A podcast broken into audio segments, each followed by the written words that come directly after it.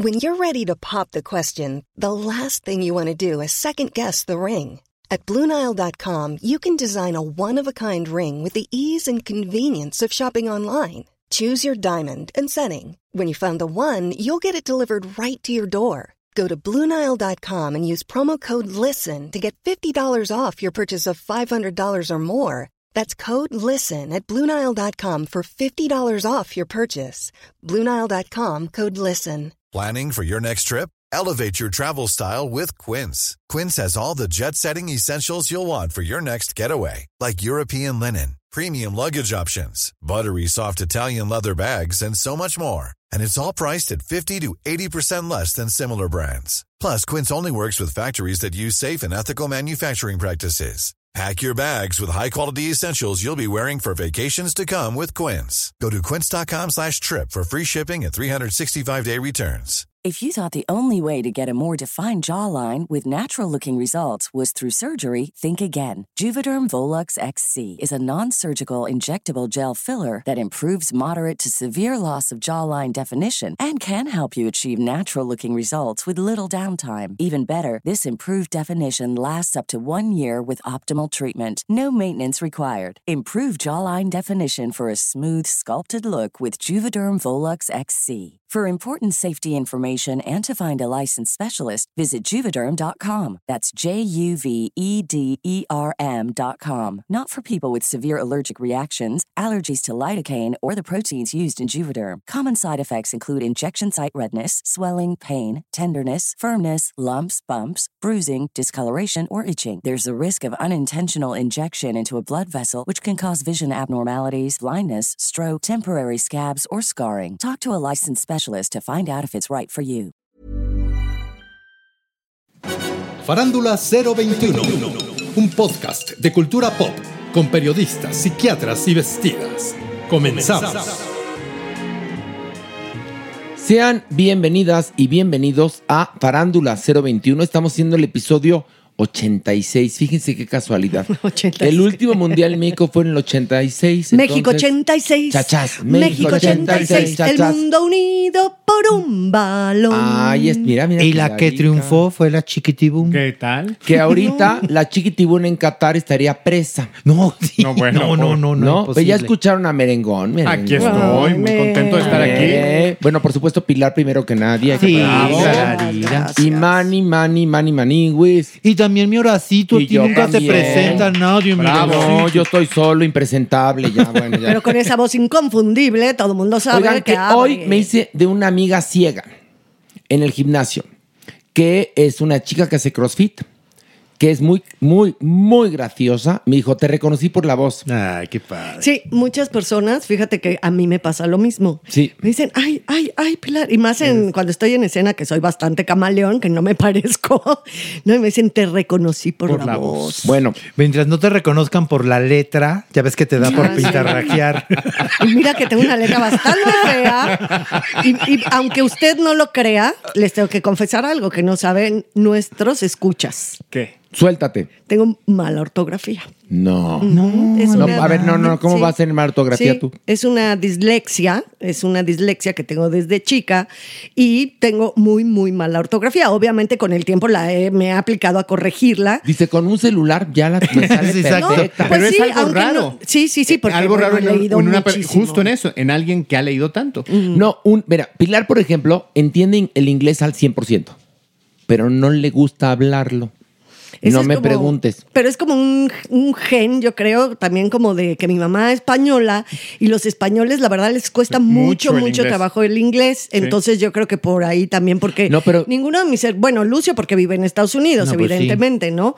Rocío lo ha trabajado mucho, pero no somos de oído fácil para Ahora, los te voy a contar, ya cambió. Ya los españoles de, digamos, de Nuevas 30 generaciones. para abajo que estudiaron inglés, pues si fuera una escuela bilingüe lo hablan perfectamente. Sí. Mi mamá también decía, yo tengo oído de español, entonces no, no, no, no hablo inglés. Será un buen pretexto, pero sí, sí, la verdad me pasa eso. Y la ortografía es rarísimo. Obviamente, Horacio, ¿sabes con qué he resuelto mucho? Sí, con la computadora, con el celular, fijándome mucho. Y eso me ha ayudado. Pero cada vez que mando un texto, lo tengo que corregir 20 veces, checar. Es más, ¿cuántos textos no te mando para que tú me corrijas la ortografía? Bueno, pero, pero hay una cosa, hay una cosa. La ortografía, a final de cuentas, pues como dice Pilar, es una dislexia. Pero las ideas Es lo más que Pilar tiene en su No, no. cabeza, ¿Quién? ¿Quién? esas nada más después de mucho estudio, sensibilidad, en verdad y talento. Pero bueno, damas y caballeros, estamos haciendo el episodio 86. En un ratito tendremos una súper invitada que nos va a hablar, una actriz muy famosa. eh, le pasó algo espantoso. La vida le dio un giro de 180 grados y no les quiero contar más. Ella va a platicar aquí. Es una gran actriz, es una gran comedianta y la queremos mucho. Va a estar aquí con nosotros en un ratito. Obviamente estará la Doñinini, la Supermana, el cuerpo. Super cuerpo. Cuerpo. Ahorita, es- ahorita está comiendo algo para tener fuerza para su sección. Es- está dijo. tragando chips ahoy que yo le traje al cuerpo. Alimentando el cuerpo. También tú no, no ayudas en nada. Al cuerpo. No ayudas. No le ayudas, No le ayudas en su gluten. Mira, hay Y una Merengón cosa. tampoco le ayuda. A veces, ¿no? Porque a veces llegan las cosas de me sabe. A veces Ah, llegan. No han llegado muchas últimas. No, no, no.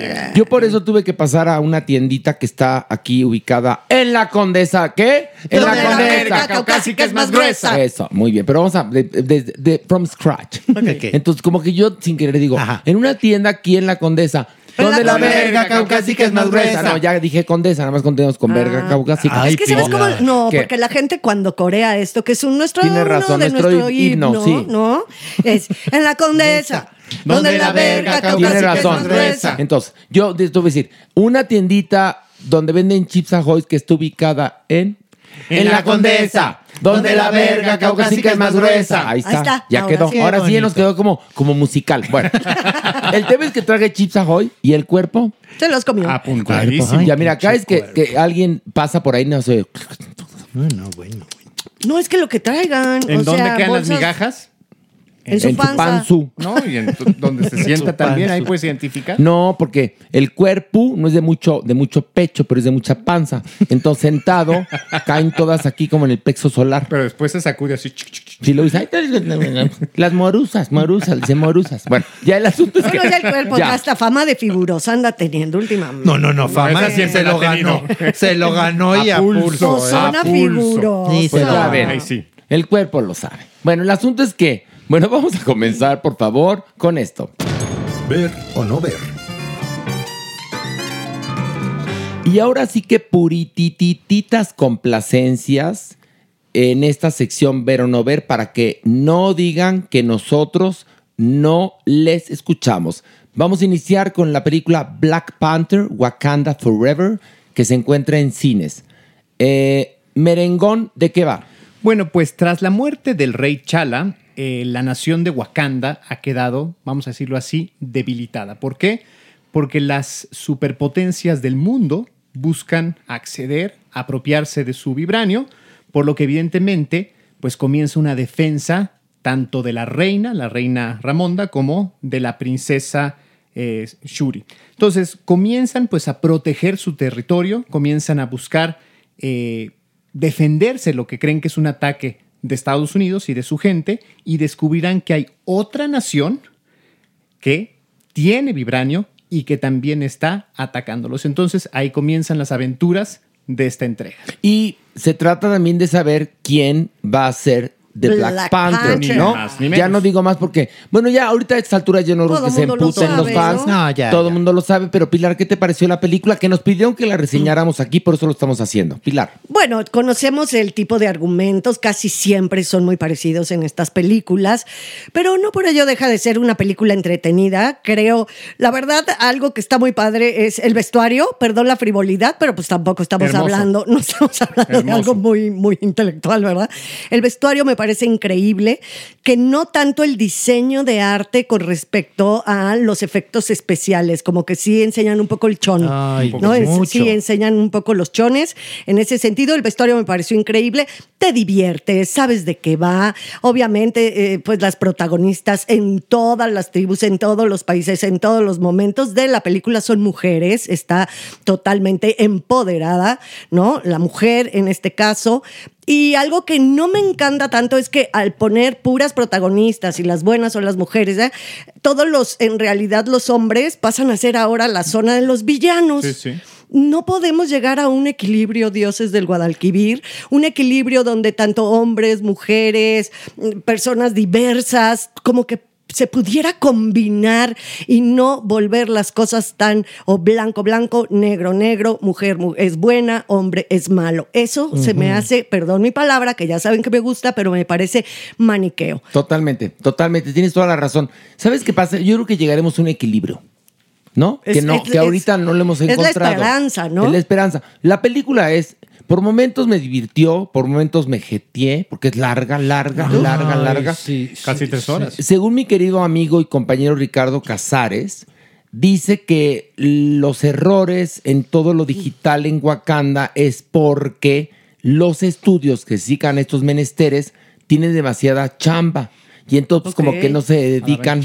Pero digo yo, a ver, si esta película es de Marvel, es una producción millonaria, pues entonces, si el estudio no tiene horas para que le trabajen en lo digital, pues o compras uno Pues sí. o te buscas uno porque es Wakanda, o sea, Oye, Marvel, ¿me entiendes? Pero por momentos parecía Odisea Burbujas, no mames. Yo como espectador mortal, ya al darme cuenta las escenas que se estaban haciendo con green screen, Sí, sí, sí. yo por qué tenía que darme cuenta de eso. Fíjate, Entonces tú. te saca de toda la realidad. Pues sí, Odisea sí. Burbujas, Más bien de perdón. toda la Ay, no. fantasía, Mani. Usted Bueno, sí, de toda la fantasía. La fantasía. De la realidad de la... No, no, no. Sí, a, a ver, de la realidad ahora sí de la ya. película. Vamos a ser más exigentes contigo. ¿eh? No, uy, no, bueno. Porque también va a ser por a de- concepto, no nada más el furcio, no, no, No, nada más no, cuando también el No, concepto. ya se la No, pusieron muy no, difícil. también ya se pasan. No, No de buena onda gay. Vas Bueno, a quedar Me- sin dientes. No, deja eso, No. la cara. Te va a quedar el pómulo muy bonito. No, cállate, la cara Nada más que hay que. como... Ahora ponme el otro lado para Exacto, como chalupa va a quedar la cara. Piensa, Bueno, a ver, ¿te vas a ahorrar no. la bisectomía? La La vasectomía. No, no, no, no, no. no. Quiero ser padre.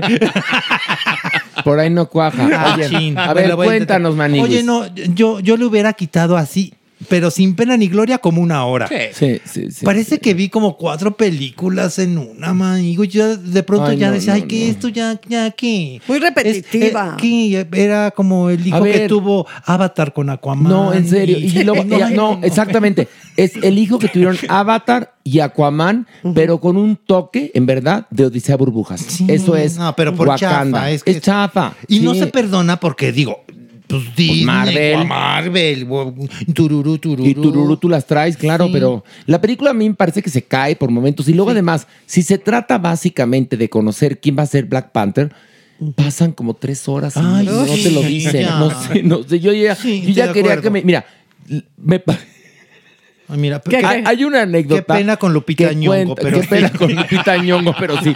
Sí, la verdad, no. No, no, no, ya. Yo ya estuve a punto de gritar en el cine, ya, ¿qué va a hacer? Ya, díganme para que me vaya, ¿me entiendes? Pero bueno, cuéntanos, Mere, ¿qué te pareció? Pues sí, a mí me gustan varias cosas. También apoyo a Pilar. El, el asunto de el vestuario es hermosísimo. Creo que está bien resuelta la ausencia de- de- del protagonista del rey a la muerte de, de- de Chadwick Boseman. Y pues bueno, evidentemente también construyen este discurso a partir de los tiempos que vivimos, ¿no? Con las mujeres, con la presencia. Esta científica aparece una joven científica que tiene mucho que ver y mucho poder en la, en la historia. Entonces quedan bien con estas cuotas. Pero a ver, en este a ver, momento. a ver, Yo creo es que, que sí las manejan mejor que en otros. A ver, que en eh, otros eh, ya se entregas. notan, se notan No. muchísimo. Sí. Se notan muchísimo. Yo estoy a favor de que hombres y mujeres tengan las mismas oportunidades, que cualquier raza tenga la misma oportunidad. Pero el asunto es que, como estamos buscando el equilibrio, entonces ahorita están más sí, para las allá. balanzas están todavía Sí, claro. bastante. Lo cual me parece bien si no parece que estás pagando una cuota. Pero Nada sí más. es evidente que aquí los varones, o sea, todos los que salen de personajes claro, masculinos, claro, claro. son malos, son terribles, o sea, son los que meten mala onda. Esa es la verdad. Y todas las mujeres son la gran científica, la super princesa, la super reina, la super guerrera, las que. Las, o sea, de verdad, sí es demasiado. Pero fíjate, qué bueno que lo dices tú, porque lo decimos nosotros, que aunque seamos gays, pinches, No, no, no, jotos, no. machistas. No. Pero Ahora- es que lo que aspiramos como sociedad, como humanos, es un Pues sí. equilibrio, ¿no? Sí. Ahora, también lo que hay que resaltar es que por obvias razones, por ser mexicanos, es muy fácil irse por el efectismo del el acercamiento a la cultura maya con el personaje de Tenoch Huerta, ¿no? Pero yo De creo que es una especie como de patrocinio de Escareto Explora, ahora que decían. Entonces, también de pronto, esta visión Marvel... eh, Totalmente. Sí. Seguramente. Entonces- esta visión será para una atracción o un parque en la Riviera Maya temático. Una nueva o un entrega, un circo del sol. o- Sí, es por sí, supuesto. sí, por A ver, lo que no se cansan ellos es de ganar dinero. Claro, por Ellos supuesto. no sé. Entonces, que hay que tener cuotas, las tenemos. Que hay que hacer esto, lo hacemos. Pero que, mira, que chin chin suene el monedero. y aparte sí. queda súper abierta para otras cuantas entregas, evidentemente. Obviamente. Pero- Luego tú te imaginarás un parque llamado Wakanda. No, pues obviamente. Suena bien, Negociazo. suena bien. Ahí pues está. sí, o por lo Riviera menos un- Maya. Un, tugurio aquí en la Doctores. Vámonos al Wakanda, donde te la maman sin condón. ¿No? Se vienen en lo- tu boca. Y los meseros en short, En como short. sale, sale Tenoch. Sí. Porque ¿a, a poco les gustó ese? ¿Qué? El short de ¿El shortcito secundaria, secundaria federal. No, nada, nada me 42. gustó, nada. No, aunque, ese- aunque los elementos que usan de la cultura maya en algunos, algu- algunos guerreros, no precisamente en el personaje de Kukulkan, que es el que hace Ah, Tenoch, sí están bastante Muy bien. interesantes. Sí, están, podría acusarse Bien documentado. De apropiación apropiación. cultural. aunque está bastante trastocado. Yo no lo sé, Tal cual. pero por menos. Y bueno, obviamente al haber un actor mexicano de alguna manera se legitimiza eso, Sí, pero claro. podría ser apropiación cultural. Y bueno, el Wakanda, que es también apropiación totalmente africana. Totalmente, ¿no? pues sí. pero hay que pelear los africanos. Yo voy a pelear por los mexicanos. Luego también otra cosa que me parece raro, dos culturas, o sea, poner, ¿no? Porque pues están basadas tanto en la cultura africana como en la cultura maya, ponerlas tan rivales y que no lleguen a acuerdos, no sé, y luego al... Ay, no, no, no, eso ya no no me cuentes, gustó, eso mana. no me ya no gustó, cuentes. no- Vamos al ver o no ver. Bueno, Mere. Yo creo que sí, ver. Ah, yo creo que sí, ver. A mí me dicen, oye, un acto de Dios, ver o no ver. Yo creo que sí. No, ver. no, no. Les sí miento la madre. No, no, no, a ver. Mato por ver. Ay, sí, pero mato aquí por por ver. ver. Qué hipócrita. Pues llevamos ya cinco semanas y no has matado, ¿eh? Fíjate, nada más. El, primer- el día del estreno saliste con la mamá de que hay un coche atravesado. No, se que- volteó Ah. un, un Ay, tú, portón y a ahí ver, están las La noticias. y volteada, la- gracias a la volteada tú vives feliz, fíjate. Bueno, no te quejes tanto, Horacio, que la verdad, tu pastel de cumpleaños fue no, una bonito. Georgie. Y Espectacular. otra cosa, el teatro está lleno, lleno. Así que por favor, compren sus boletos con anticipación, tanto en Ticketmaster como en Taquilla del Teatro Shora. Tenemos el teatro lleno. La única función que damos es viernes 8.30. Y espero que este viernes Merengón nos haga la, la cortesía de ir, ¿verdad? Porque, ay, mato por ver, pues para matar, pues, verdaderamente has dilatado mucho el momento, ¿eh? Ah, Pero qué bueno, bueno que fue el momento, mi Sí. amor. Nada más. a ver, Mer, entonces, ¿ver o no ver? Sí. Sí. Ok, Pilar, Sí. fíjate, también Pero Es que, Trastabilla. es que es- es que... Trastabilla. Es que está de web y... Ok. Entonces no, yo digo no ver. Si está de webis, no ver. Mira, yo digo lo siguiente: si eres fan y no te quieres perder ni una película de la saga del multiverso de guadalajara, ve. Si no, pues mira, lleva a tus mijitos y tú jeteate. Entonces todos hemos contestado muy parecido, ¿eh? entonces, Bastante... más o menos. La verdad es que a mí me aburrió, ¿eh? A mí también, Y me pareció que está medio pinche. O sea, los efectos están pinches. Y entonces, no sé, no, no, no- no me gustó. La Y verdad la es que. historia cada, me he visto tantas. que como Muy yo no soy fan, además. Y tú sabes que a mí me cuesta uno y la mitad del otro que no tengo. O sea, Pero sí me bueno. tengo que poner, pero las pilas, ir temprano al cine. Tengo que ir, pero a la primera No, no, no. función. Bueno, Si no me jeteo. Pero en serio, valórenos porque vimos Bardo. En serio, ¿eh? Vimos Bardo. Vemos todo. No vemos todo, pero va, Qué ver Bardo. polémico lo de Bardo. No, ¿no? Algunos espérate. brincan y te me insultan. ¿Cómo Nadie, no a mí nadie me insultó, todo el mundo me dijo, qué bueno que nos advertiste Pues sí. o tenías razón. Les digo para que la van a poner en Netflix, no caigan, pero vaya usted, si quieren caer, caigan, muy, su- muy, su- muy sus ojos. Bueno, entonces, ya quedamos en que com sí, com sa. Exactamente. Vamos a la siguiente película. Bueno, no es película. Siguiente crítica, que es una serie de Netflix de ocho episodios que se titula 1899 de Netflix. Pilar, ¿de qué va esta serie? Bueno, pues precisamente en 1899 el Cerbero, un barco transatlántico de pasajeros, viaja de Europa a Estados Unidos. Este barco, eh, por, medio del capitán, decide cambiar su ruta al recibir mensajes de otro barco que es el Prometeo, que llevaba cuatro meses desaparecido, perdido, eh, no se sabía dónde. Bueno, eh, van a buscarlo, al encontrarlo se topan con que el barco está totalmente vacío excepto por un niño muy weirdo, muy extraño, al que rescatan. Bueno, a partir de ese momento, todo en el barco, el cerbero, tanto para la tripulación como para los pasajeros, se- de verdad se va a tornar en una pesadilla terrible e inexplicable. Y ya, no cuentes más, ya. Porque ya nos dejaste picados. Ya. Es más.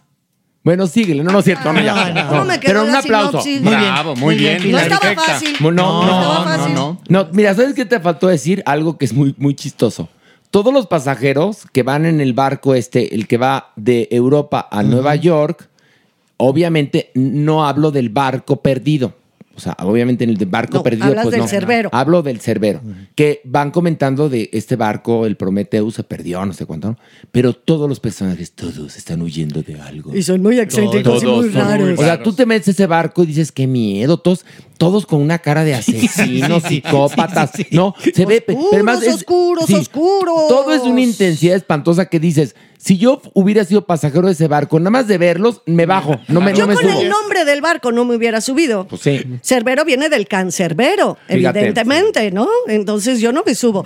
No, pero dar, ahora, ahora sí que bien ¿Qué? darks. Bien, no, Todo- todos, todos creativos. tienen algo que ocultar. Sí, sí. Todos tienen un secreto, ¿no? Todos son ento- oscurísimos. Y entonces lo que pasa es que la serie te invita a que vayas descubriendo de todos los secretos de, todos, porque tienen unas vidas, bueno, como dice Pilar, weirdas, ¿no? Sí, pues sí. Todos tienen vidas muy misteriosas, empezando por la protagonista que es una mujer que está huyendo también de algo, que es doctora. Una mujer media. ¿no? y, entonces, y tiene una cara bien interesante porque sí hay algo. Está re bien hecha la serie. Sí. Y no me pregunten, pero todos los que están ahí, todos los actores, las actrices, to- to- todos, tienen cara de 1899. Sí, sí, no me cierto. Preguntes luego, por qué. sí, y luego cuando ya nos vamos al futuro, ¿no? Porque pues sí, son muchos Ya no les multiversos. cuentes. bueno, pero son la verdad, pues esa es la verdad, Sí, son sí. multiversos, ¿no? Son diferentes planos de realidad, tanto mental como virtual, y, y se les ve cara, sí, de la época. Es muy Eso genial. está muy bien. Aparte, la, yo porque sigo hablando. No, sigue, sigue, sigue. Ah, no, que la realización fue durante la pandemia y todo está hecho con una tecnología espectacular de unas Ay, sí. pantallas cilíndricas. Mira, ve. Eh, no hay Ahí sí. nada que sea real, todos son pantallas Mira, cilíndricas y como diría, como diría el eximio Fausto Ponce, me quedo a deber. La verdad, a, a comparación, no esta, Wakanda, a comparación con 1899, diría Fausto Ponce, en esa mente brillante. Me quedó a deber. Me quedo a deber. A ver, ¿por qué no le vimos aquí el resorte al calzón? ¿Por qué? Porque está como muy en Wakanda. Ándale. Está Sí, no. muy bien hecho. Es que la tecnología con que hicieron esto es impresionante.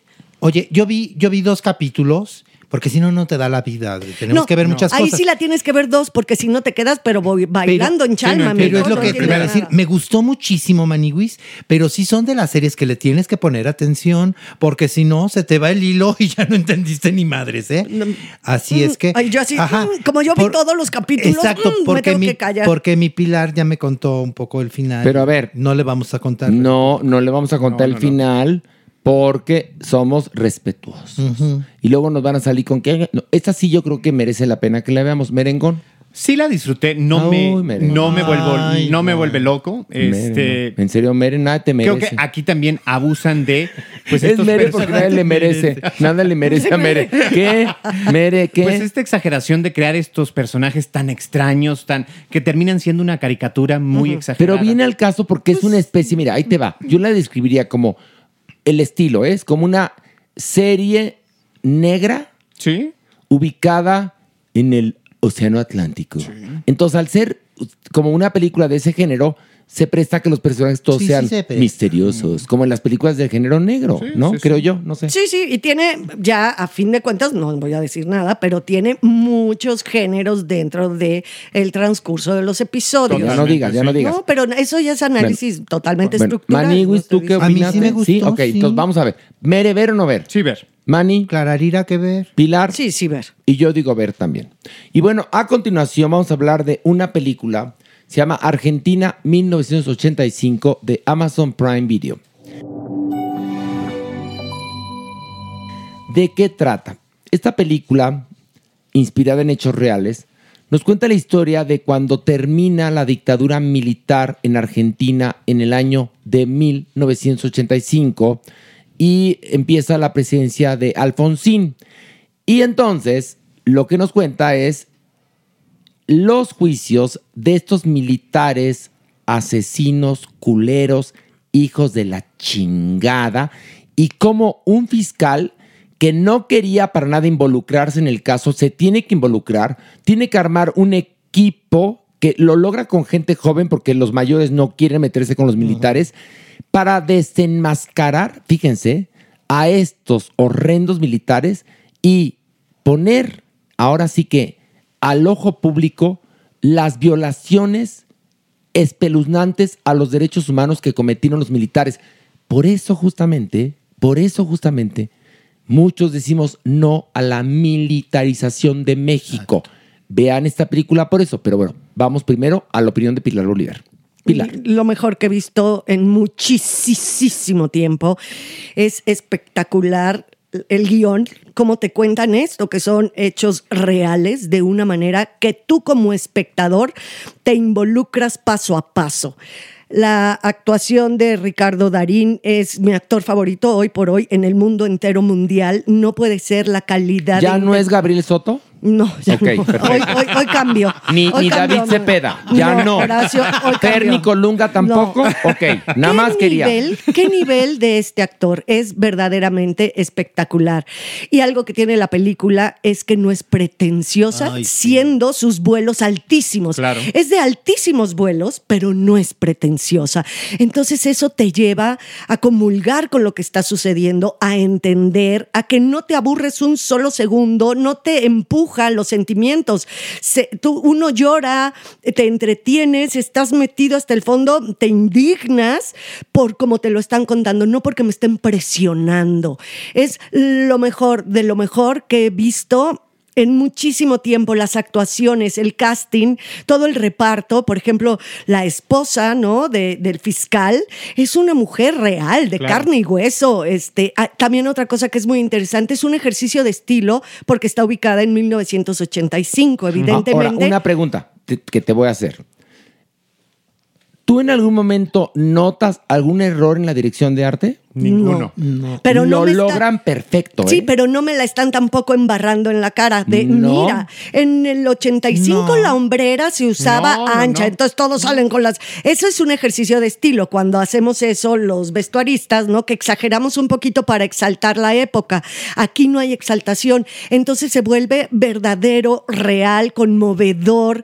Eh, eh, el, el tiempo, el juicio, por ejemplo, que pudiera ser bastante aburrido, ¿no? Que hay muchas películas norteamericanas Sí, de sí. juicios y la verdad es que dices, ay Dios, es del Guadalquivir, ¿a qué hora acaba esto? Y aquí al revés, estás cada vez más metido. El monólogo que hace cuando lee al final el fiscal son tres cuartillas que tú desearías que no acabaran nunca. Ahí de verdad Darín es espectacular cómo logra esas pausas, esos matices. Y cuando dice nunca más, que es la frase que realmente se decía en ese momento, a mí se me salían las Sí, lágrimas. es- O sea, impresionante. Miren, yo les voy a decir una cosa, ¿eh? Este director, Santiago Mitre, le beso los empeines, ¿eh? ¡Qué película! Obviamente es la película que Argentina va a mandar al Oscar y yo creo que se va a ganar el Oscar. Argentina ha ganado el Oscar en dos ocasiones como mejor película extranjera. La primera es con la historia oficial, que es justamente una película que habla de, de este periodo. Y la otra, El secreto de tus ojos, con Ricardo Darín. Ricardo Darín es un portento de actor. Es como Marlon Brando, como Marcelo Mastroianni, mi Marcello Mastroianni, Sí, como- sí. es de este nivel que nace uno cada 100 años, ¿no? Sí, totalmente. Por ejemplo, podríamos decir que, que otro actor se le podría... Laurence Olivier, es ese nivel, ¿eh? Hopkins, es un Anthony así. Hopkins, un Laurence Olivier, un Marlon Brando, un Marcello Mastroianni o Marcelo Mastroianni, como le quieran decir. Es eso. Es un diapasón. Es un genio, Es un punto. genio, Es un genio. Y todos los actores y actrices que participan en la película, todos son geniales. Todos. Mira, tú hablas del monólogo final. Hay una parte donde está hablando un- una testigo Mm. y, y- y- y esa actriz, o sea, qué genial. O sea, te está contando lo que le pasó a ella, cómo los militares abusaron de todo esto, de que además estaba esperando un bebé. Y todo, todo ese mini monólogo, te quedas helado. Yo estaba llorando. De llorar, sí. Y al igual que ella, los actores con papeles más chiquitos o más grandes, todos son impactantes.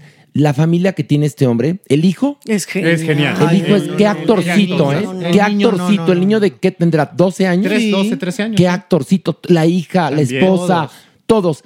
Véanla, porque un pueblo que olvida su historia está obligado a repetir los mismos errores. Los argentinos también han cometido errores, como los mexicanos y como todos los países. Pero esta película nos sirve para recordar por qué no debe de estar un grupo de militares gobernando un país. No, porque claro. así operan los militares. Y también, perdón. ¿sabes qué, qué, qué nos hace ser, pues tener la esperanza, Maniguis, de algún día poder abrazar, en verdad, pues esta, este ideal de que no quede impune los delitos que comete la gente que tiene Claro. poder. Y, y cuando tú lo ves reflejado en una película y que Que sí recuerdas... se puede, ¿eh? Claro, claro, bueno, que aquí sí te se lo, puede. Aquí te lo están demostrando. Exactamente, sí, sí, sí, sí. Entonces, tú, cuando, cuando de pronto ves este tipo de cosas, sí crees y dices, ¿por qué no se puede en mi país? Tiene que poderse en No, algún porque hay momento. una cosa, claro que se puede también, pero el asunto es que estas mujeres y estos hombres lucharon en contra de mil cosas, porque más te vas dando cuenta cómo les ponen autos bomba, les los Sí, amenazan. no, no, o sea, no, los militares claro. no saben que los militares saben que hicieron mal, pero creen que lo hicieron por el bien del, del país. Fíjate qué terrible. Y de alguna u otra manera también el status quo está listo para protegerlos y cobijarlos. Entonces es luchar contra un monstruo de mil cabezas. Y también un poco, perdón que te interrumpa, Ajá. Mere, los errores que siguen pagando del peronismo. ¿eh? Claro, por supuesto. Como documento es fantástico. Evidentemente es una obra de arte, pero también a nivel eh, histórico es importantísimo. No estamos acostumbrados los latinoamericanos a revisar de esta manera nuestra historia. Creo que es un buen precedente para hacer lo mismo en México, en Perú, en Colombia, porque se puede. Y también creo que vale la pena resaltar que es muy inteligente el guion, es, el, el argumento está planteado de una manera muy eh, sólida. No se trata de ensalzar nada más al, al fiscal, sino construir esta historia a partir de los valores como la familia. Este, Ay, el Mere, hasta abres el ojo. Pues de Ay, verdad Mere, es los esto. como la familia abre el ojo. Porque Ay, tiene no. su familia. Tú tienes tu familia, aunque, aunque aunque escondan la foto en el piano. de tu marido. Y otra cosa que me gustó mucho es que, por ejemplo, es este género realista, perfectamente bien llevado, y no ataca al melodrama. No. o sea, Ay, uno- totalmente. nada. o sea, te toca durísimo, pero no te Mm. empuja al melodrama con las Madres de Mayo, que podría suceder con los testimonios de las personas que fueron, pues ahora sí que víctimas de, de estos Pero a ver, ¿por qué? Pregunto yo, ¿no? ¿por qué? Y, y- y verdaderamente mis respetos para los argentinos con esta película. ¿Por qué no lo hemos logrado aquí en México? No hay una sola película mexicana que tenga algo deja, así, ¿eh? Un extraño enemigo que más o menos toca el tema. ¿Por qué un extraño enemigo, esta serie, es tan mala, ramplona, pobre, pinche, asquerosa? Y los argentinos que están igual de fregados que nosotros, porque estamos fregados los, los, los latinoamericanos, ¿por qué hacen las cosas tan bien? Pues lo Mis hacen bien. lo hacen muy bien. Lo hacen Pero además, bien. tú vas a Buenos Aires y puede haber la peor crisis, los teatros están llenos, ¿eh? Sí. Pero Hay segura- librerías en cada esquina. Tiene que ver con el tejido oye, no, social. pero-. Perdón, Y Oye, no, pero hay música clásica, perdón. ¿Eh? No, que, que es muy bonito como también todas las salas donde ves, no, bueno, evidentemente es la casa del fiscal, como tiene de libros y vas a ver a o- otra familia y están oyendo música clásica, o sea, es otra bueno, educación, es sí. una educación que tiene el pueblo argentino que ha hecho que su tejido social resista muchos embates. Nuestro tejido social, perdón, amo mi, mi país, soy de aquí, de todas mis generaciones, en serio.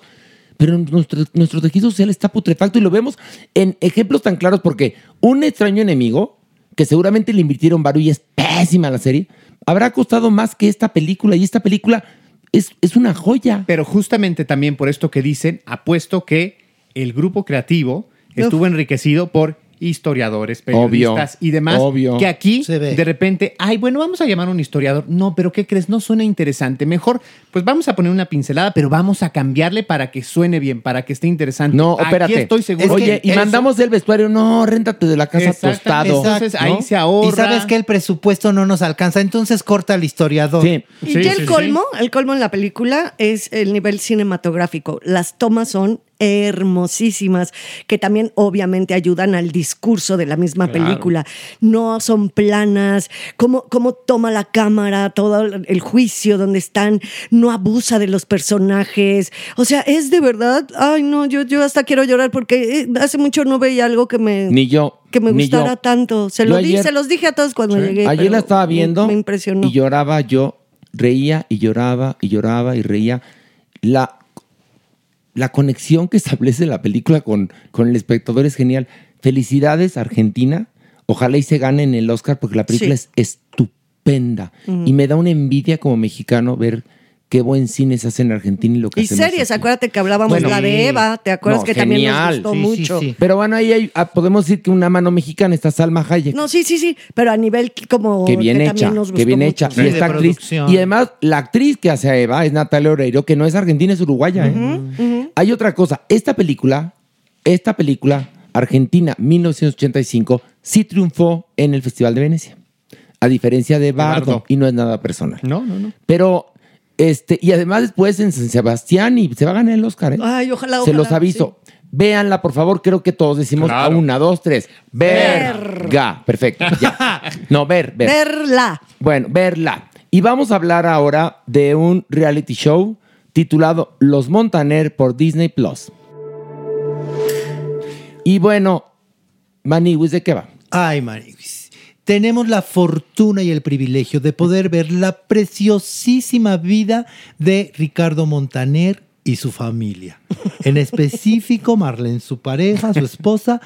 Ricardo también nos presenta a Ricky, Mau y Eva Luna, sus hijos y sus respectivas parejas. Maniwis, por favor, no pierdan la oportunidad de ver esta familia perfecta. ¿Les gustó? No. Ay, bueno, Maniwis, no sean amargueires. A ver, dale un codazo a Pilar para que se despierte. Ay. No, no, no, al revés, para que me desenfade.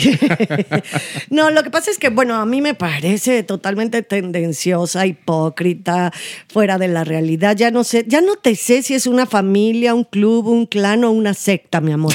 Porque también podrían funcionar como secta. Tampoco te sé si son cristianos o católicos, porque si fueran cristianos no beben y aquí sí en, aquí brindan en Navidad con vino. Es que- ¿no? Y luego sí son católicos, pero no todo el tiempo es evidentemente una exaltación a su religión, ¿no? A, a- a su fe, lo cual está bien, yo eso no lo estoy Sí, eso- criticando, puede ser la que sea, pero aquí te la comercializan casi casi, te quieren evangelizar. Y en estos momentos donde estamos planteando que puede haber diferentes modelos de familia, ellos nos hacen o nos quieren hacer ver que la única familia que sirve, que funciona, es esta fucking tipo de familia. Perdón que lo diga, pero en un momento en donde estamos apoyando todos Sí. por otros modelos familiares, No, ellos vienen a decirnos que la familia católica, bueno, cristiana o católica, donde todos nos llevamos bien, Bilingüe. bilingüe, Bilingüe, muy importante. Riquísimos, Muy ¿no? rica, sí. Porque- Talentosí, perdón, perdón, Maniguis, pero tú me preguntas. Sí, ¿no? Talentosísimos. Espérate, Pilar. Ay, ¿eso qué hora qué? Pues ¿Por déjala qué? hablar. Yo qué pinche Porque culpa me- tengo de la humilde vida de millonario que lleva en Miami, Ricardo. Y luego, Montaner. pues, también está padrísimo, ¿no? Que eh, como está el mundo y demás, pues su casa de Miami, su eh, casa Su- de Santo Domingo, su, de- su cabaña en Nueva York. Su humilde vida de millonario. vida de millonarios Sí. perfectos, donde nadie se pelea con nadie, donde por amor se dan besito en la boca, todos, cosas rarísimas. Y si es que también son cristianos o católicos, también me pareció un poco raro. Y otra cosa que no me gusta es que, amén de que es un reality, que sabemos que hay muchas situaciones forzadas, opuestas o elaboradas para que sucedan las cosas, aquí todo es más allá. Y no puedo soportar que para cómo es el mundo, para cómo somos los seres humanos, los modelos familiares, ellos me vengan a decir que esto sí es la neta del Ay, planeta. Maniguis, yo nunca me imaginé. ¿Les gustó? Totalmente. No, un aplauso para. Pilar, por Ay, sí, favor. bravo. ¿Y por Es qué que la me verdad es que yo me quería sacar los ojos como Edipo Rey, pero además una, una cosita que creo que es importante decir, no sé si antes del lanzamiento o durante el lanzamiento de este bellísimo reality show, osó una psicóloga llamada Flor Rodríguez analizar una foto donde Ricardo Montaner le da un beso a, a uno de sus mijitos en la boca cuando tenía siete años. Y ella dice que este tipo de actitudes vulneran los derechos de los niños, etc. Y Ricardo Montaner la demandó. Aparentemente no sé si la demanda procedió o no, pero de que se emputó, se emputó.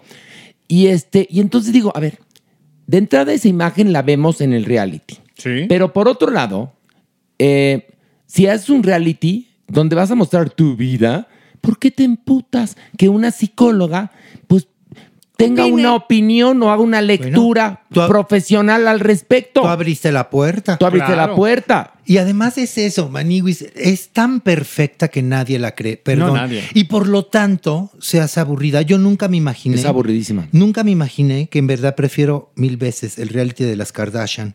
Porque al menos, Pues es que tiene- al menos hay guarres Sí, sí, y, sí. y- y hay más conflicto, perdón. Mira, aquí te voy a Oye, decir una pero cosa. además, eh, la doble moral, ¿no, Maniguis? Porque te va a abrir su vida, pero tantito y hasta Sí, donde quiero. sí, sí, porque sí. nunca nos habla de sus otros dos hijos. No, nada más los nombran así, los nombran ¿No? así. Sí, nada más a Héctor y Alejandro. Sí, ya. Pero, pero, entonces, ¿som- ¿somos o no somos No, pero- familia? Pero, pon- Porque a ver, no, no, a ver, esto, es- esto es lo de menos. El asunto es, tú puedes mo- mostrar un- tu etapa familiar, o la que quieras. actual o la que tú quieras, eso no pasa nada. No, no, ahí no creo que tenga un problema. El problema es lo que cuentan, cómo lo cuentan y para dónde lo cuentan. Porque eh, que que no hable de dos hijos que a lo mejor no quisieron salir, está bien, eso no importa. Tenemos de sobra personajes. Sí. El asunto es que todo es cursi, ñoño. Ay, Yo sí, sigo sin distinguir cuál es Ricky y cuál es Mau. y, lo, y tiene una vida tan perfecta, ¿por qué no se operó bien Ricardo Montaner? Porque tiene la cara, parece que lo operó Walter Mercado antes de morir. Bueno, qué y no- operación tan pinche. Es más, él está operado y la esposa no. No ven que dice que además que para no operarse toman muchas vitaminas. Es, Pero si tiene la cara más estirada que una sábana del Holiday Inn. No se le mueve nada y dice eso y tú dices. Montaner se operó desde muy chavito porque Desde muy corre, joven, sí. corre un mito. no, un no, no, sé, mito- yo, no, yo te voy a decir cuándo se operó. No, Pero, ¿A pero qué no, mito eh, corre? Corre un mito de que él decía de sí mismo que era un gran... ca- Y tengo que admitir que soy fan de, de, de Montaner. A mí sus canciones sí me gustan y su voz. Él se veía al espejo y decía que era muy feo, que estaba muy feo y que como no iba a poder triunfar con tan buena voz y con tanto talento viéndose al espejo tan feo. Entonces que por eso decidió operarse. No es cierto, a ver, perdón. No, por eso dije fue un mito. No, pero es no sé ni quién te, te lo habrá platicado Jeremy, yo creo, porque Ricardo Montaner lo que hacía cuando surgió usaba lentes oscuros porque no le gustaban sus ojos. Los tiene como muy pegaditos.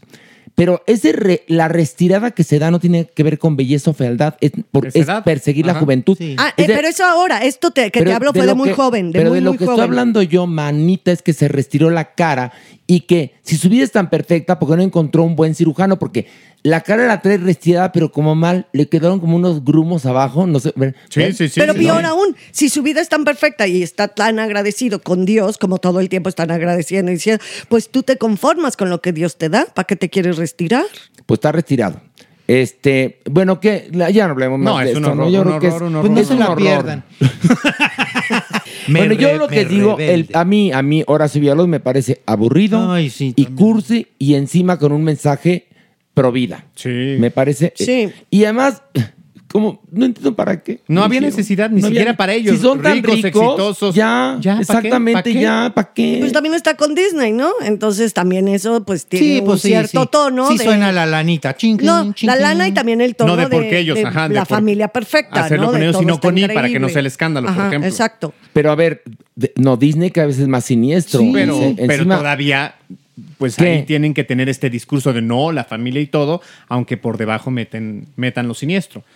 La bandera sigue siendo la familia, los valores y demás. Ay, mira, mire, hoy vienes, pero con la muy bien, contestatario. Vamos a un corte y regresando Pero no tenemos.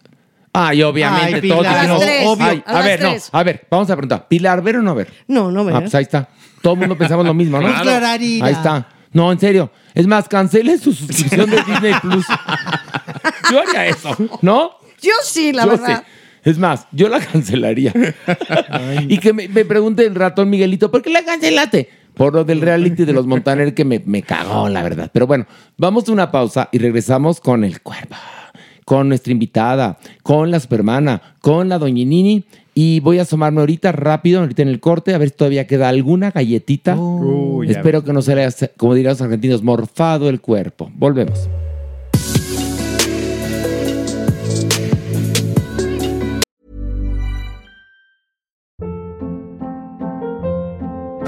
Hold up. What was that? Boring. No flavor. That was as bad as those leftovers you ate all week. Kiki Palmer here, and it's time to say hello to something fresh and guilt-free. Hello Fresh. Jazz up dinner with pecan-crusted chicken or garlic butter shrimp scampi. Now that's music to my mouth. Hello Fresh. Let's get this dinner party started. Discover all the delicious possibilities at hellofresh.com. Hey there, it's Michelle Norris. I'm host of a podcast called Your Mama's Kitchen. When I travel, I'm usually looking for a way to find a taste of home when I'm not at home. And one of the things I love to do when I am at home is entertain. And Airbnb allows me to do that. When I was in California recently, I rented a house that had a great kitchen. And when we were sitting around the table, we we're all thinking, we're in someone else's house. Someone could be in all of our homes as well. If you have a home, but you're not always at home, you have an Airbnb. Your home might be worth more than you think. Find out how much at airbnb.com/slash host. Hey, it's Ryan Reynolds, and I'm here with Keith, co star of my upcoming film, If, only in theaters, May 17th. Do you want to tell people the big news? All right, I'll do it. Sign up now and you'll get unlimited for $15 a month in six months of Paramount Plus Essential Plan on us. Mintmobile.com slash switch. Upfront payment of $45 equivalent to $15 per month. Unlimited over 40 gigabytes per month. Face lower speeds. Videos at 480p. Active Mint customers by 531.24 get six months of Paramount Plus Essential Plan. Auto renews after six months. Offer ends May 31st, 2024. Separate Paramount Plus registration required. Terms and conditions apply if rated PG. Y bueno, estamos aquí, la doñinini. Doñinini, ¿cómo está usted? Estupenda, Horacio. Muy bien. ¿Y tú? La hice, la hice subir ahora. No, no, no. Tú muy bien. Tú mándame llamar y yo aquí estoy. Qué Las veces que quieras. Qué linda. Maniguis, ¿por qué pones cara? Pues ¿Tú es qué? que ¿qué? la señora en su lugar, en el averno, ¿qué Pues tiene no, que estar Maniguis. haciendo acá arriba? Le encanta subir y bajar. Ya bajar y subir. Ella, Sí. su vida es un sub ¿Y estos dos quiénes son, perdón? Ya los conoce, ustedes ¿Ah, bajan sí? a la verga. Alzheimer, doña. Ay, ay, perdón, los desconocí por un momento. Mire, señora, pórtese muy bien, por favor, porque traigo una amistad con la que quiero quedar muy bien. Oiga, es que no- la amistad que traemos, la historia de ella es muy interesante y pongan atención.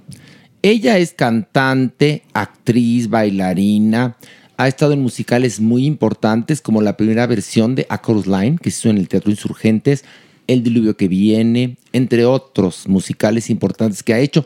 Muchas telenovelas, infinidad de telenovelas, actuaciones también en teatro de cabaret, muy conocida. Además, su papá es un personaje, y digo es porque su nombre sigue presente en el mundo de la cultura pop. Él es y era en vida Luis Manuel Pelayo. Es más, ¿se acuerdan ustedes que en la película Bardo hay una parte que nadie entendió que Ajá. dice, sube Pelayo, sube? claro. Es justamente del programa de Sí. Luis Manuel Pelayo. Me Pero bueno, pretendió. Pelayo me pretendió. la- bueno, pues Sí. aquí está un fuerte aplauso. Rosita Rosa. Pelayo. ¡Bravo, la Pelayo! Hija, hija de mi vida, Rosa, ¿cómo Ah, estás? Un gusto, un gusto de verte. Qué bueno tenerte, Pelayo. Hay una cosa, gracias. Rosita, la gente no entiende la mayoría porque son muy jóvenes, ¿no? Sí. Creo que los que tienen menos de 35, 40 no entienden por qué. A los que han caído en las garras de ir a ver esa aburridísima película Bardo, hay una parte en la cual hay un palo encebado en el zócalo Ajá. y entonces todos empiezan a gritar, sube Pelayo, sube, sube Pelayo, sube, que era el palo encebado que tu papá volvió mundialmente famoso porque era parte de su programa de concursos, ¿no? Exactamente. Que Era, Y que- era terrible, ¿no? Porque se Durísimo. resbalaban, nunca Sí. llegaban por los premios. Pero sabes que él a veces lo que, lo que hacía, ay, pero primero digo hola, hello Bueno, a todos los ay, que nos oyen. No importa, con que me hayas saludado a mí, está más que Está perfecto. claro. Sí. Bueno, entonces lo que les quiero contar es que em, en la parte esta de, de lo del palo encebado, Sí. a veces mi papá veía a alguien que estaba más necesitado del regalo, del dinero que le iban a dar. Entonces decía, no lo enceben mucho para que Ay, qué llegue. buena onda. ¿No? O enceben este mucho para que los dos primeros no, y el último, déjenla al último, que es el que más necesita, para que a ver si logra llegar. Ay, mi pelayo suena mucho al en Seven, el palo, y en Pues sí, lo mucho, en pues sí, lo poco. Porque subían el palo. Oye, pues tu Se papá, trepaban al palo. Ajá. Tu ¿Qué papá, Luis Manuel Pelayo, dejó marcado a Alejandro González Iñárritu tanto que, pues en una parte importante de la película, gritan muchas veces, sube Pelayo, sube. Que además se trataba de que Ah. subieras el palo encebado y arrancaras un banderín del, Sí. ¿verdad? Ajá. Y ahí te daban, creo que en ese momento mil pesos, una cosa así, ¿no? No sé Dineral. cuánto, no, se juntaba Dineral. dinero, sí Oye, se juntaba pe- dinero. Pero qué linda anécdota nos acabas de contar, Pelayo. es que yo soy linda. Ah, que- pero- Ahí muy segura también. Oye, tu papá fue un personaje, y digo es un personaje de la cultura pop, Luis Manuel Pelayo, Ajá. en una época en la cual se daban las mega archirecontra ultra gigantescas estrellas, que ya no se dan. Mm, No. ¿Cómo fue crecer siendo hija de Luis Manuel Pelayo? Pues yo no me daba cuenta, yo era una niña bastante mensa. Oye, consentida y mamona. No, no es cierto, no. No, no es Pues cierto. sí, pues sí, porque mira, no me gustaba jugar con nadie. Ay, Rosita. me gustaba jugar en la oscuridad. Entonces eras puerquis, eras puerquis. No, ¿Cómo raris. no, no, puerquis no, era muy rara. Ok, Y muy sigo bien. siendo rara, pero bueno. Pero te, me- rara. ¿te metías en la oscuridad con amiguitos o no, sola? sola, yo Que jugaba no le gustaba sola. jugar con nadie. No estás oyendo la No, no, ma, espérate, que, Ay, creo que era la niña no. del aro. Espérate, no, y luego... ay, maní, güey. qué? Mira, Luego- mana, mira, este, me gustaba jugar al detective. Ok, Me gustaba jugar a la maestra, ok. ¿no? Claro. De la escuela, de la primaria o de, de ballet y de la escuela de danza y esas joterías me encantaban mucho. Ay, me encanta. Pero eso de la mamá y eso de la muñeca, odiaba. No. O al doctor, no, tampoco. No. Pero tú tenías claro desde muy chiquilla que te querías dedicar a esto de la. Sí, yo creo que sí, porque yo tengo fotos de niña de dos años Sí. ya joteando, Ya. ya, yo ya en así con la pata levantada y todo eso así yo solita, yo, quién Ya. sabe de dónde vi eso, pero bueno, yo quería. Y luego fíjate que ya más grandecita, Sí. me, me quedaba en camiseta y el calzoncito y veía el programa de Pérez Prado. Entonces me levantaba la camiseta No. y me lo dejaba como brasier Para la bailonguear, ponerte a bailar. y yo bailaba mambo. Claro, tú en De niña bebé. De niña bebé. Oye, cuéntanos la anécdota, esta Ay, anécdota, es esa moment in gloriosa. history. Cuando Rosita Pelayo, oigan esto, Fue detenido. que cuerpazo, cuerpa, tenía un cuerpazo Rosita Pelayo. Sí, y entonces no. venía en leggings, así recién salidita de la clase de ballet. Sí. Y venía con dos comadritas bailarinas también. La Y Peque, entonces, la Pequelú. Cuéntanos qué pasó con la policía que te llevaron a la delegación. Cuéntanos, No por me favor. acuerdo muy bien, pero sí recuerdo que veníamos en el Volkswagen de la Pequelú. Ok. Y entonces, no sé por qué nos detuvo la policía y nos llevaron a la delegación Cuauhtémoc. A los tres. A los. Éramos dos. Ah, Ah, éramos tres. ¿Eran sí. tres o dos? No, La nada más éramos Pequelú y yo. Ah, entonces nada eran más. dos. Bueno, ya, vamos Pequelú- aclarando la anécdota. y yo. Eran dos, ok. Y con nuestras maletas de la danza. Ok. Entonces nos bajan del coche y vamos a dar, pero no sé por qué fuimos a dar a la oficina del, no sé de qué era. El Ministerio Público. Pues era, pero era una oficina chica, allí donde estaba un escritorio y estaba el señor ese. Y entonces él fue el que nos preguntaba y salió la anécdota que jugábamos a que le, yo le había dicho, señor juez, señor juez, señor juez. ¿Qué era la No, a ver, no, cuentan la leyenda que Rosita llegó con el cuerpazo de nervios a la delegación Cuauhtémoc, ¿te imaginarás? En Mayas. En Mayas, ¿es verdad eso o no? Sí, eso sí Y es entonces verdad. dijeron, él es el juez que, el calificador, el Ministerio Público Sí, le dijo, eso es cierto. alto, señor juez, señor juez, señor juez, Eh, sí. mi delito fue bailar el cha-cha-cha. Eso dijo la pendeja de Rosita, que te adoro en esa anécdota. Qué bárbara, la No adoran. Y el juez salió jotito y le dijo, quedan libres. ¿no? Ay, sí, no. ¿Pero por qué nos agarraron, No me acuerdo si se pasó el alto Ah, o no llevaba, ya estaba muy destartalado. el Pero de como vieron el cuerpazo del delito, dijeron, vamos a llevarla ante el juez. Eh, por ejemplo. No, le, Eso le es alegraste, seguro. le alegraste el ojo a los detenidos. Ay, mi claro. pelayo. Más al juez, más al juez, porque al juez le dediqué el show. Oye, pero tú así eres considerada ya como una estrella cuando aparece en Cachún Cachún Rara, ¿no? Ahí es como que No, ya te vuelves estrella, ¿no? Pero Pues- estrella en chinga, porque en ese momento todo el mundo, todo mundo veía la televisión. Ahí despuntó Horacio, despuntó ahí. Pero fíjate, yo ni me di cuenta. Yo no me di cuenta de que estrellas y esas cosas.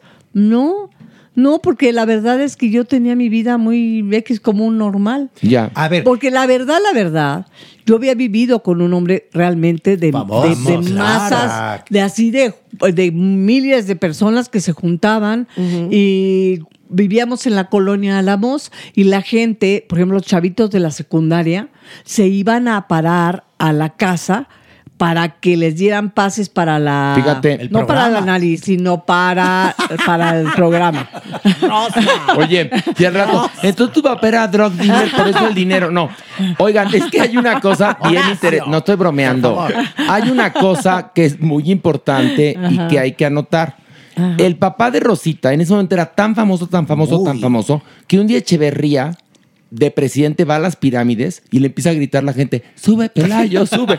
Y creo que se emputó Echeverría, ¿no? Sí, sí, sí, sí. No, en ese le gritaron, este, para arriba, papi, Ah, para claro. arriba. Para arriba, papi, para Arriba, Es que también había otro, Otro concurso, concurso. El de la rampa. que era una rampa y entonces también le ponían, ahí les gustaba mucho el cebo porque era la rampa como encebada y el Tampoco papá llegaba nunca. Pues Peña, Peña era el que inventaba Sergio esas cosas. Peña. Ajá. Pero la, la familia del concursante estaban, digamos, Arriba. eh, arriba y entonces el señor tenía que intentar subir y le gritaba a la familia, para arriba, papi, para arriba. Oye, espérate, entonces estaba en Teotihuacán, Echeverría, y ahí le cantaron para arriba, papi, para arriba. Sí, Qué pero se enojó, él se enojó dos, tres veces porque cuando estaba en campaña y luego ya en presidente siempre se topaba con mi papá. Y cuando andaban haciendo la campaña de este señor Echeverría, que ya en PD, este... Apenas, ¿eh? Apenas. Ay, Hace sí. cinco Ay, minutos, hace ¿eh? Sí, poquito. yo sé, Bajó. pero, pero, ay, ya, pero ya, ya la alcanzó. Bajó allá, sí, sí. pero directito bajó, Directito, ¿verdad? Así como tú, Joto, vas a bajar. Cállate. Ah, no estés interrumpiendo a la estrella. No estés interrumpiendo a la estrella. También es rubia natural mi como amor. yo. Sí. No, eh, cállate tú, peliteñida. Continúa. Bueno, Guapa. entonces, ay, gracias. Bueno, entonces, este, el, el Echeverría se enojaba porque cada vez que iban a algún pueblo, él hacer su campaña, mi papá a lo mejor estaba haciendo su showcito del Sube Pelayo Sube. Uh. Entonces se enojaba porque no iban a, a su campaña Se y se iban a a jotear al concurso. Oye, Pues ahí- sí, yo oye, también me hubiera ido al concurso. No, pero ahí fue cuando el PRI inventó los acarreos. En ese momento Pues, dijeron, ah, sí. ¿cómo le hacemos? Ahí em, llegaron los acarreos para quedarse. Tráete la, bo- ¿no? tráete la torta y jálate el público No, de Pelayo. Tráetelo del Pues sindicato y que a huevo vengan. Órale, Bueno, sí. Ay, yo les voy a contar que cuando él ya lo habían corrido porque Echeverría mismo lo mandó sacar de la televisión. ¿Qué hubo? ¿Qué hubo? Entonces, allí a mi papá todavía, antes de eso, lo iban a buscar las patrullas, a las, eh, no sé, ¿Qué de, de- de diferentes partidos, le hablaban y lo llevaban a las campañas y nada más se quedaba sentadito allí, él viendo así a la ¿qué lontananza y con eso ellos Jalaban gente. jalaban mucha Claro, gente, mucha A gente. ver, piensen que en esa época había pocos canales de televisión, había disqueras, era, otro México. Y era también otro una mundo. estrella de cine. Sí. Sí, recordarlo. una, una película increíble que ¿Cuál? se van de vacaciones a Acapulco. Ay, es padrísima. Con Lucha Villa y David Reynoso. Es Y genial. Tere Velázquez. Y Tere Velázquez. ajá. ¿Cómo Te puedes reír. es esa que película? Era un gran comediante. O sea, Claro. aparte de la conducción de su programa, que fue donde se hizo popularmente, o sea, masivo, era claro. un gran, gran comediante. verdad, Con sí. películas con Mauricio Garcés, por favor, que era un personajazazo. Y que sabes hacía que mi Pilar, Luis que la gente Pelayo. piensa que él hizo muchas películas con Mauricio, ¿no? Él nada más hizo tres películas con Mauricio. Pero las hemos visto como cien mil veces, entonces. Pero la gente piensa, dice, no, hizo diez. No, Oye, hizo pero, tres. pero entonces tu padre, enorme. Y entonces tú, cachún, cachún, despuntas. Pues, y para ti fue muy normal. Dijiste tú, "Ah, esto es así, cosa media. ¿O qué? ¿O cómo? Pues yo pensaba que sí, pero pues no fue así. No, a ver, te ha ido muy bien. Muy. Sí, sí me Un- fue una bien. pregunta, ¿tú eres del elenco original? Elenco Cuando se hacía buen teatro musical en este país de A Chorus Line. Claro. Que vinieron los, los originales, los que crearon este Sí, el- espectáculo, ¿no? El, el famosísimo. Roy, Roy Smith, que era el que llevaba la Biblia de, de Chorus Line al mundo y montaba la obra. Que Rosa hizo el papel de la que canta Tits Anás. Exacto. Que éramos en ese momento tan conservadores que José Luis Ibáñez, que tradujo la obra, tuvo que ponerle como a la canción. Las de atrás, y las de adelante más. Mira, se lo saben qué jotos son. Qué. Ay, pero, ay, pero. Pero Sí, muy jotita. Yo me la ¿En sé qué por año ver, fue Es que eso? yo me la sé por Quique, le gustaba mucho. la cantaba mucho de chico. Claro. Eso confirma que sí tenía dolor de muela, mi Kiko. Sí, le dolía su muelita. Sí, claro. Eh, sí. ¿A Chorus Line qué año fue, Rosita? En el 80, ochen- sí, en el 80. A la, a la 81. par de eh, Cachún Cachún Rara. Cachún fue en el 82. Ok, entonces, digamos que tu primer éxito entonces es A Chorus Line y después ya viene Cachún Cachún. Sí. Y de ahí vienen infinidad de telenovelas, obras de teatro, Sí. shows de cabarets y una vida en verdad muy triunfadora en el mundo del espectáculo y un día el mundo, como ocurre a todos, nos dice sas culebra. Exacto. Y a ti te dijo sas culebra. Exactamente. ¿Qué te pasó? Porque todo cambió. De yo sentirme muy chucha cuerera, pues valió madre, porque no es cierto. Este, Rosita. sí, porque eh, en Chucha ese cuerera momento- es, es decir, muy picuda para la gente que no Eso, sabe. eso, Tú te sentías mamacita. muy picuda y muy pagada de ti. Y un día, que va a la fregada todo, ¿por qué? Porque me viene la artritis ya, pero de, de- de- de- pero ya en montón, ya me hizo montón en todo mi cuerpo.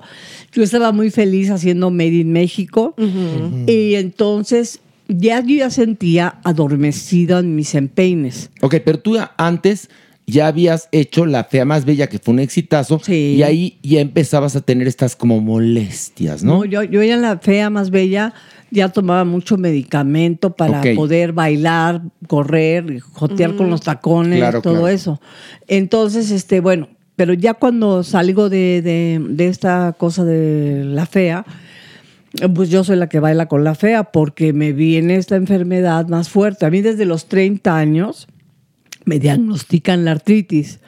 Y después, ya cuando estoy ya sesentona, en ese momento, pues toma Gorilla to Lunch porque me agarra, pero de por todos lados, la artritis Dios. fuertísima y no puedo caminar porque se me duermen los pies. Y hasta la fecha, pues tengo esto que se llama parestesia, que es adormecida las plantas de los pies, los las piernas están eh, como entumecido. Y de mis codos a las manos está entumecido. Entonces, este, está terrible eso.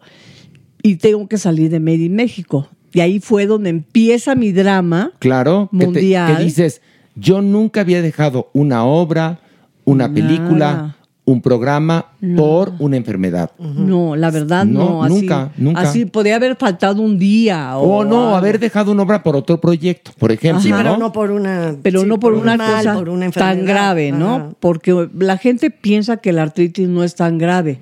Y la artritis es muy grave porque como es, más si te toca tener una artritis degenerativa, porque es una enfermedad autoinmune, pues te puede eh, afectar el corazón, el hígado, el páncreas, el, lo que sea, ¿no?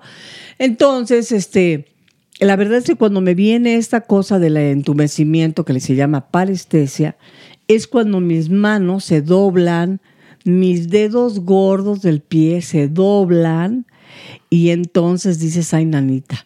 Y empezó mi pesadilla, porque empezó el horror de pensar en que ya no iba yo a trabajar, ya no voy a poder, ya no me van a permitir trabajar, el teatro, la es... ¡eh! y me puse a la desgracia. No, pues sí, a ver, es que sí hay que ser verdaderamente muy positivo. Para no para caer no, de repente en, algún periodo, ¿no? De que te das cuenta y que sabes que ya tienes presente 100% la enfermedad, tendrías que ser verdaderamente una santa para no haber caído en una Pues- depresión. Pues ¿no? te voy a decir una cosa, no, no soy santa, no, porque no soy santa. No, Santa, eso sí sabemos que no eres, No, maná. no. Tú Santa- fuiste, a ver, hay otra leyenda urbana de Santa Rosita Pelayo. Claus, Horacio, perdón. Santa Claus. Que Rosita Pelayo era famosa por su cuerpazo, caraza, pelazo, todo, y porque hacía la caja. ¿No te acuerdas? Sí. Dicen muy que hacía la caja. Muy sonado. Una, es que una cosa de- del hawaiano, la caja. ¿no? Sí, Que claro. En, en donde la Y fui cadera va. famosa por los maridos, fui muy famosa. Sí. Por los maridos, novio. oye, ¿gozaron la caja los maridos o no? Sí, porque yo era una chica, una chica Una chica tequilera. Tequilera. Muy tequilera. Yo en mi coche siempre llevaba mi botella de te tequila. adoro, porque a donde, no en cualquier fiesta había del, del tequila que, Que te yo gustaba, tomaba. claro. Que era caro, finísimo. Por supuesto. Entonces, porque ni usted ni yo tomamos cualquier, cualquier cosa, no, no, por supuesto. Entonces, por eso yo llevaba mi, mi bebida favorita. No, llevaba seguramente ese carisma que te caracteriza, mi Pelayo. Tienes No, un espérate, ángel espérate tú. impresionante. Y la llevaba subir en un termo. ¡Ay, no! sí. No, y, chu- y chupaba mientras Sí. manejaba, ¿no? Sí, Sí, sí. muy No, fuerte. no, No, no no, es cierto. Pelayo, despeja No. estas dudas, Pelayo, por no, favor. por favor, no. Yo tenía mi botella. Mi botella la llevaba yo así muy preciosa. Llegaba con mi botella. ¿Y compartías, Rose, o no? No, porque No. las fiestas eran un, un bacanal. Entonces, O sea, ¿eras muy reventada, Rosita? yo Muy. no, los, los, los de las fiestas. Ah, sí, mira tú. Acuérdate, Horacio, el infierno son los otros. Sí, claro. Por supuesto. Es que mira, yo nunca me metí drogas. No, yo sé. Yo nada más era de cigarrito y tequilita. Sí. Esa es la verdad. Y de la caja. También. Y la caja. Eso Oye, no, pero Rosita, Rosita sí tomaba y tomaba bien, pero nunca la vi perder el estilo. Nunca, ¿eh, Rosita? No, Nunca. no, no, no, no, fue de, de pedacito. Ni, ni se te salía un demonio como a No. otras que conocemos, ¿verdad? Ay, que se ponen pedas y ya, un horror, ¿no? Traigan la camisa de fuerza. Sí. Sí, no, sí, sí. tú eras más, más graciosa. Pero fíjate que yo llegaba a esas fiestas y pues otros tenían sus, sus pues sus, sus, sus gustos, digamos. Sus gustitos que Sí, se llevaba cada quien. Y yo les decía, cada quien sus cosas, yo no invito lo mío ni me inviten de lo suyo. Cada quien. Muy bien. Adorada. Muy Muy bien. bien. un aplauso. Eso Sí. es muy bonito. Muy bien, Rosita. Entonces, Qué Muy compartida, mi Rosita. Claro, entonces decía, así les queda más a ustedes, pero al rato se les acababa el alcohol y me decían, ay, regálame. ¿Y no dabas? Regálame. No sé. Ay, qué pinche. Depende a quién. Depende a quién. Oye, sí. déjame contarte que el otro día, bueno, ya a lo mejor no quiero decir, pero Sí, bueno, dilo. no, les voy a contar una anécdota que es Venga. verídica. ¿Qué? Yo lo oí, ¿eh?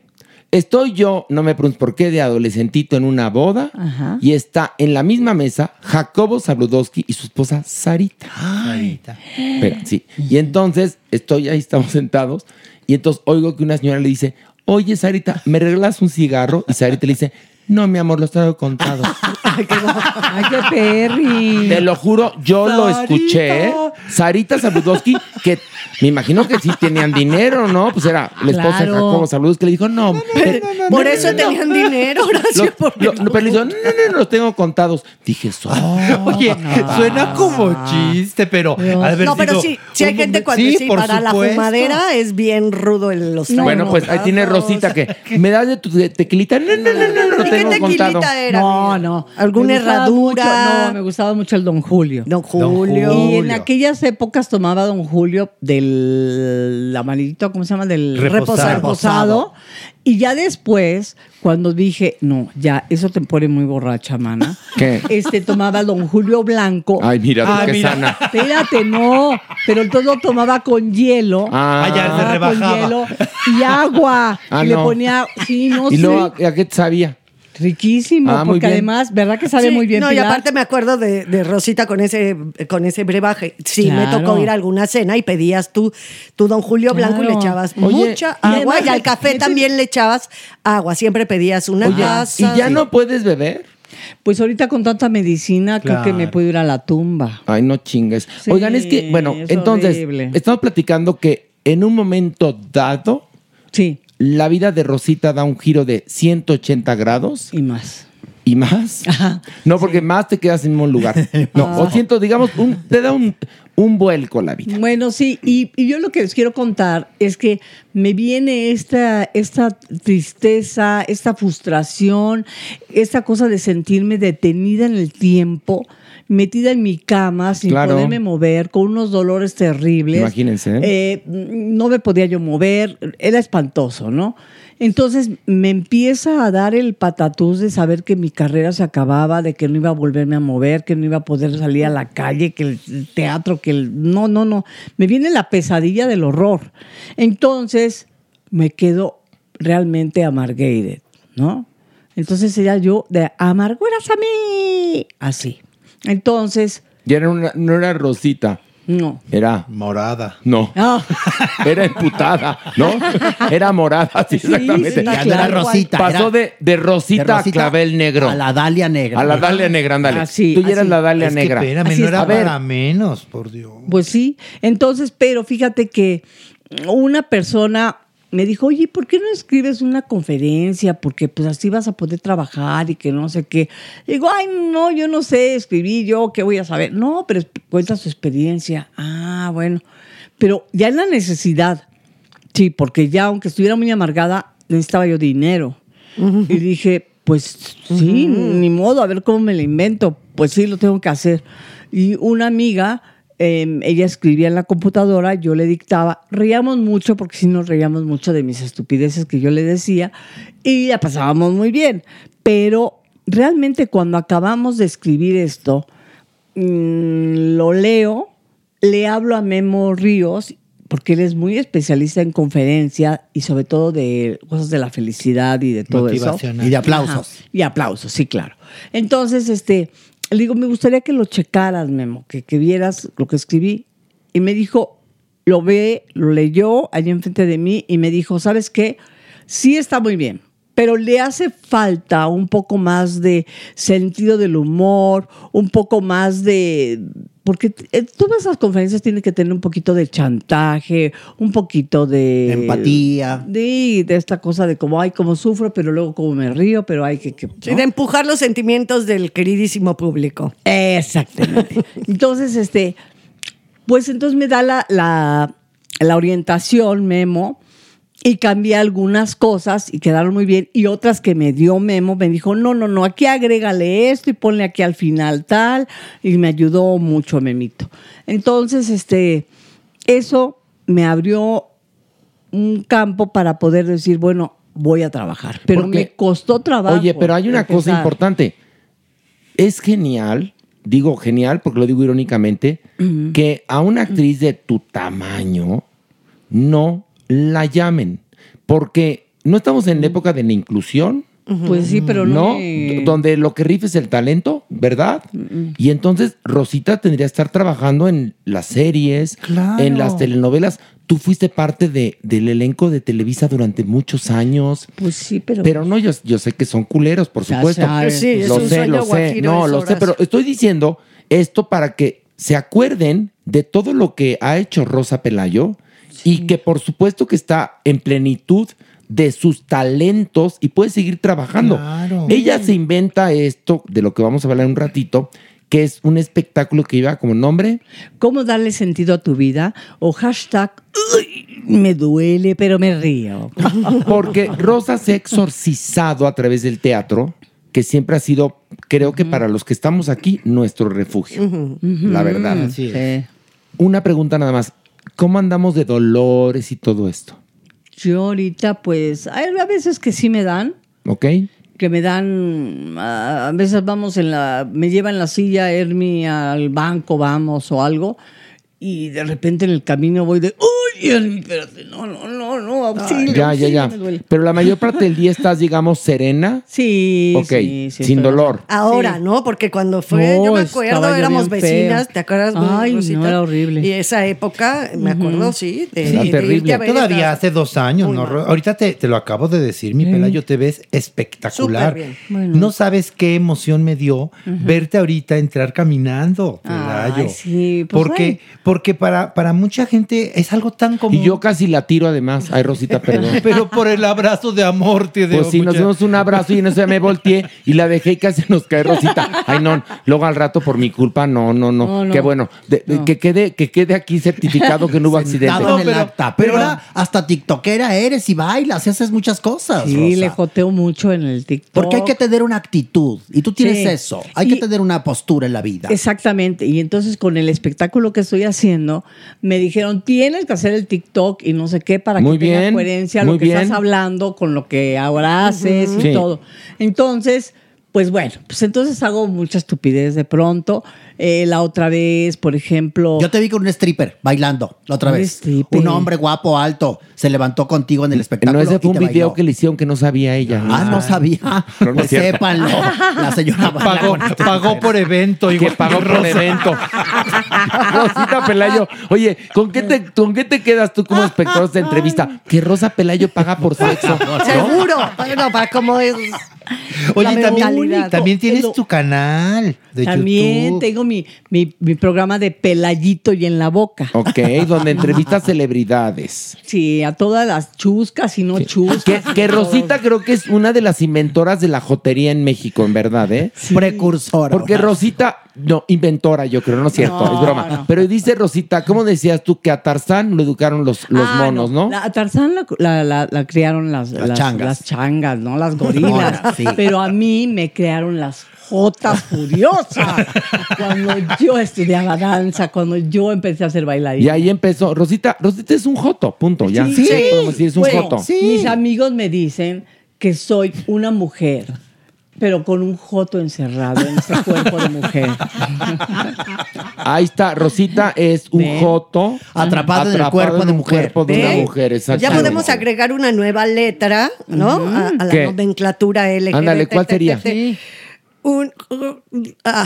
No, no, el I también puede ser en lugar de intersexual, Sexual. además de intersexual, inventada, ¿no? Inventada, pues sí, muy bien. Bueno, Sí. hay una cosa, el espectáculo de Rosita Pelayo que es genial, donde ella te cuenta su historia, esta historia, donde ríes, lloras, lloras, ríes, ríes, lloras, que además de que se ha convertido en el sustento para Rosa Pelayo porque vive de eso, eh, ha sido una catarsis genial.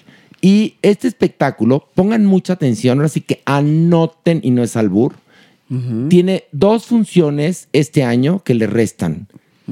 Por favor, explícale a la gente dónde y cuándo. Estoy en el teatro Enrique Lizalde, Ajá. que está en la colonia Coyoacán, ¿Sí? en la calle de Héroes del 47, número 22. ¿Qué días estás? Estoy los sábados a las 6 de la tarde. Padrísimo. Es un horario muy lindo para que no se desvelen, para que no nos agarre la lluvia, todo eso. Ok, entonces, la- quedan dos funciones este año. Sí. ¿Cuándo son? Este 26, olvídenlo porque van a ver fútbol. No olvídenlo. No, ya. Al siguiente sábado, que es 5, A ver, ahorita Estoy te digo en este momento. No, no, no. No. El siguiente sábado es 3 de diciembre, si no me equivoco. Y luego el 10 tengo la, la última función. Ok, entonces, pueden ver a Rosa Pelayo el sábado 3 o el sábado 10 en el Centro Cultural Enrique Lizalde, que está en Coyoacán.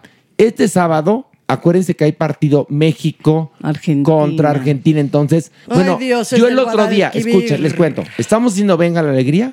Te vi Y como- todos están viendo el partido. O sea, nadie. Estábamos a- haciendo no. el programa y todos con, con la cabeza como la niña del exorcista Ajá. viendo a la pantalla escondida de atrás para ver el fútbol. Yo pensaba en ti, Horacito. Yo decía. Yo soy Joto y no me gusta el fútbol. No, yo también soy Pues ahí muy está. maricona y no me gusta el fútbol. Pero hay muchos maricones cotos y Ah, sí, también les gusta. heteros y Ay, claro. no les gusta el fútbol. Tengo Ah, ya varias comadres que sí les gusta el Pero fútbol. yo descubrí una ventaja de ¿Cuál? este mundial.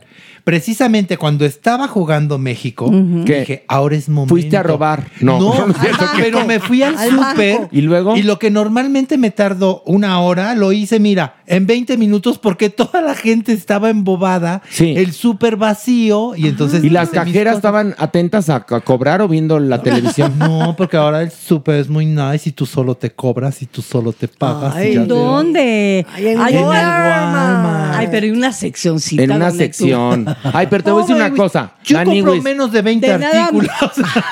Mira, espérame. Te voy a decir una cosa. Esas cajas inteligentes, que yo las he visto en muchos lados y hay en México, a- hasta en Inglaterra tienen pedos. Sí. No, pues Nunca no. pasa de que pasas Siempre. un. te- te va- me pasó varias veces que me agarraban No allá marcan afuera. los códigos. Exactamente. Que yo, según yo, pasaba todo, pagaba y cuando iba saliendo, detenido por Scotland Yard en Londres, Ay, dije que no, no. mames. Pues también se te olvidó escanear la televisión. Ay, que bueno, tenías pues acá. no, sí la pasé. El iPad. Todo, a todo le encuentra el arailo. ¿Te das El cuenta? arailo, en serio. Mire, ¿eh? esas son cosas que usted ya no vivió, doña Nini. ¿Qué? Esta tecnología, usted ni Tú siquiera. Otro tono de tinte, larailo asqueroso. Deje de estar más. criticándome. Ve, ve a Rosa, qué bonito se le ve. Rosa Pelayo es rubia natural como yo. Ella tiene cabello y tú tienes camuerto. Estúpido joto, horrendo. Oye, Rosita. Ay, qué horror. No, no, Rosita, es un gusto tenerte porque tú eres una fuerza de la naturaleza. Ay, gracias. y sí se puede. Eso es lo más importante. Rosita, Y el sí, a ver, mensaje. porque ahora utilizan mucho la palabra es una guerrera, Ay, me choca. empoderada. Ok, Ay. Odio les eso. digo una cosa. Esta mujer, sí, en verdad, ha luchado.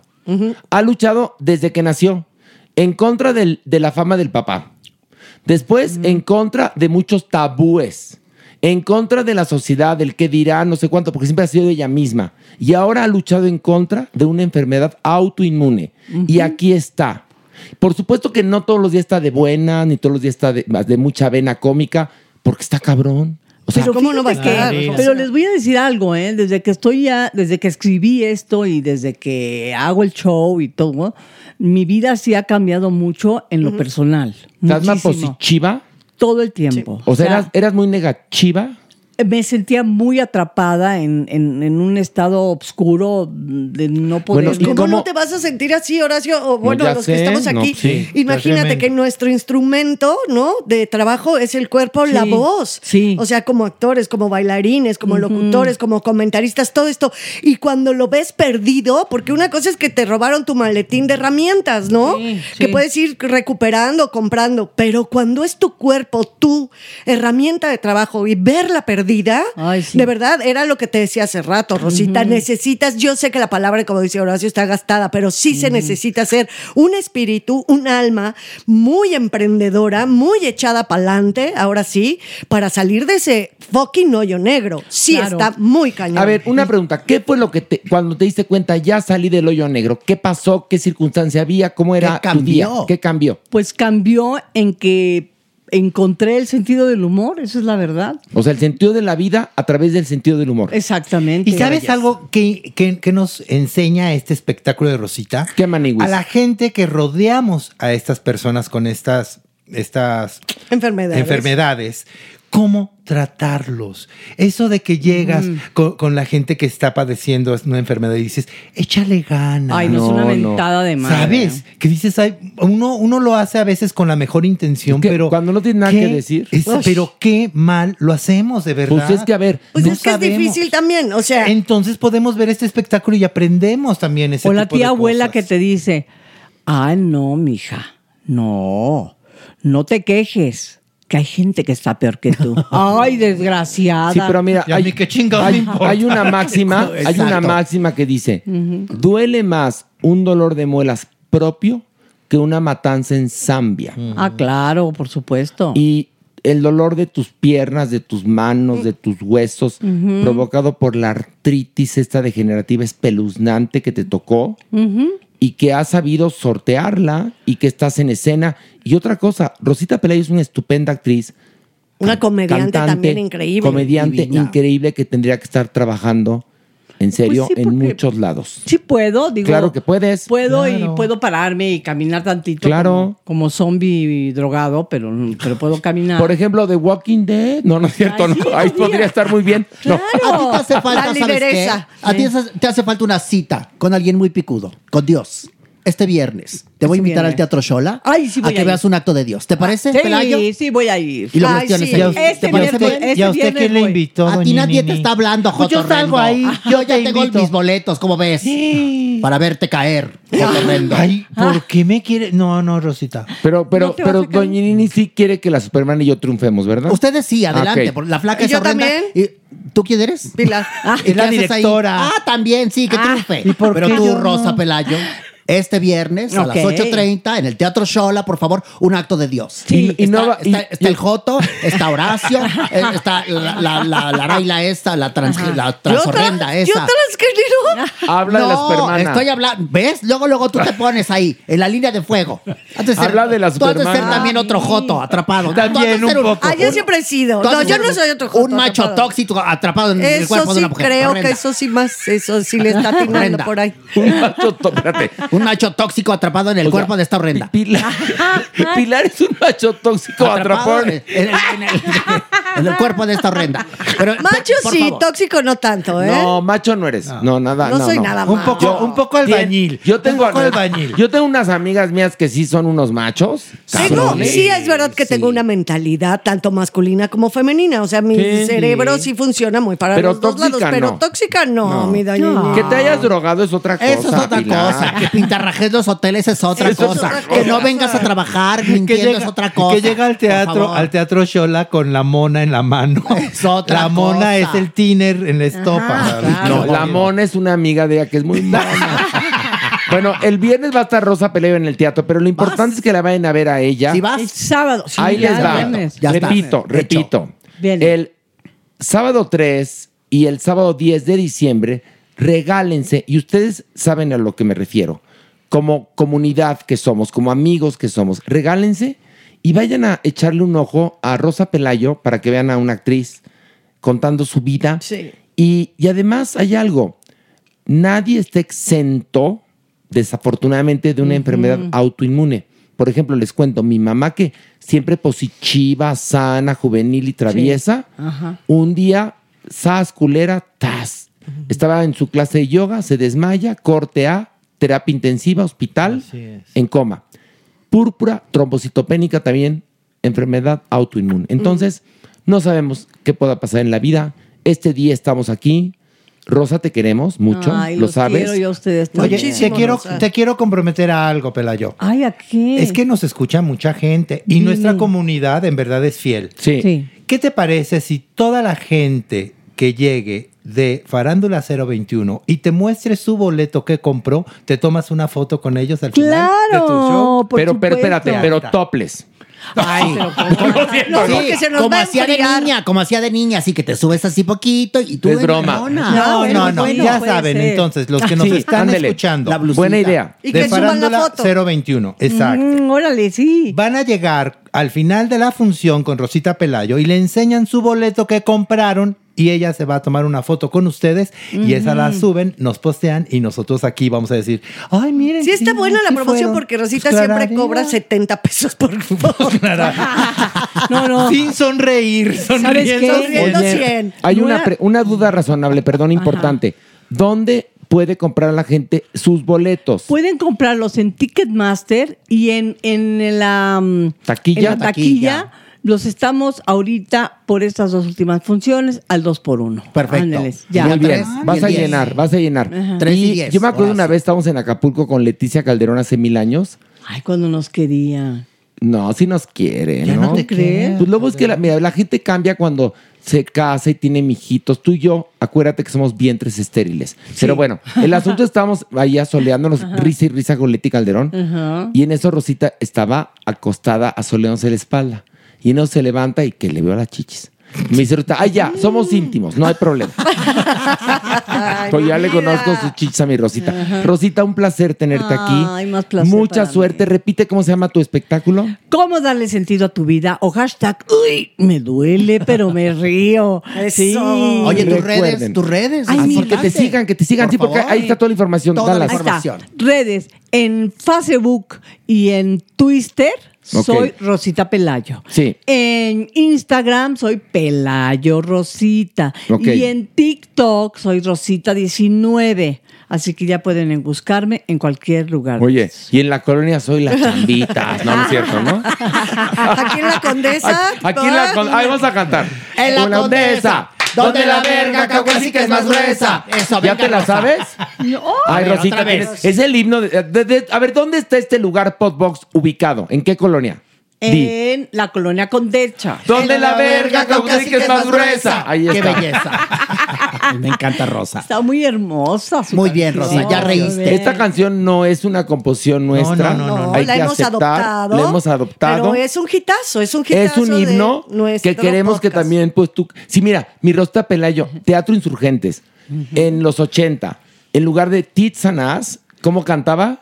¿Cómo? Las de atrás ¿Y luego? y las de adelante más. Ay, mira, ¿Qué ¿cómo se hubo? la saben, eh? Sí, Claro. pero por Quique, porque le gustaba, le encantaba ponerse el mayón. ¿Cómo se Que, que una Levantar la vez pata. había un, creo que decían una mala palabra en toda la obra, ¿no? Yo decía pinche. Pinche, fíjate. Y entonces fue López Portillo, fíjate, que sus castos oídos no fueron a escuchar una mala palabra. La mamá de López Portillo. Ah, y López Portillo, ¿no? Juntos, ¿no? Sí, pero A la ver, mamá cuen- es la que no cuenta la podía anécdota. oír. La mamá no. El hijo robaba, pero la mamá no podía oír. fíjate Ella no podía ir, una grosería. Pero entonces Miguel Sabido llegó al teatro temprano y me, Montó una pastorela, ¿no? ¿No es cierto? me llega y me dice, Miguel Sabido que no tenía nada que hacer en la obra. Era amigo nada más de José Luis Ibáñez, que fue el que dirigió. Pero acuérdate que Miguel Sabido en esos momentos Era- estaba muy importante en Televisa y. Televisa era hermana del gobierno, como siempre. Sí, claro. Y entonces Bueno, llegó Miguel Sabido que ahora sí que qué pitos tocaba en el Teatro pues. ¿no? Entonces llegó a mi camerino y me dijo, Así mira. Pelaya, no puedes, no puedes, tienes que cambiar el, monólogo porque no puedes decir esas palabras. No, pu-".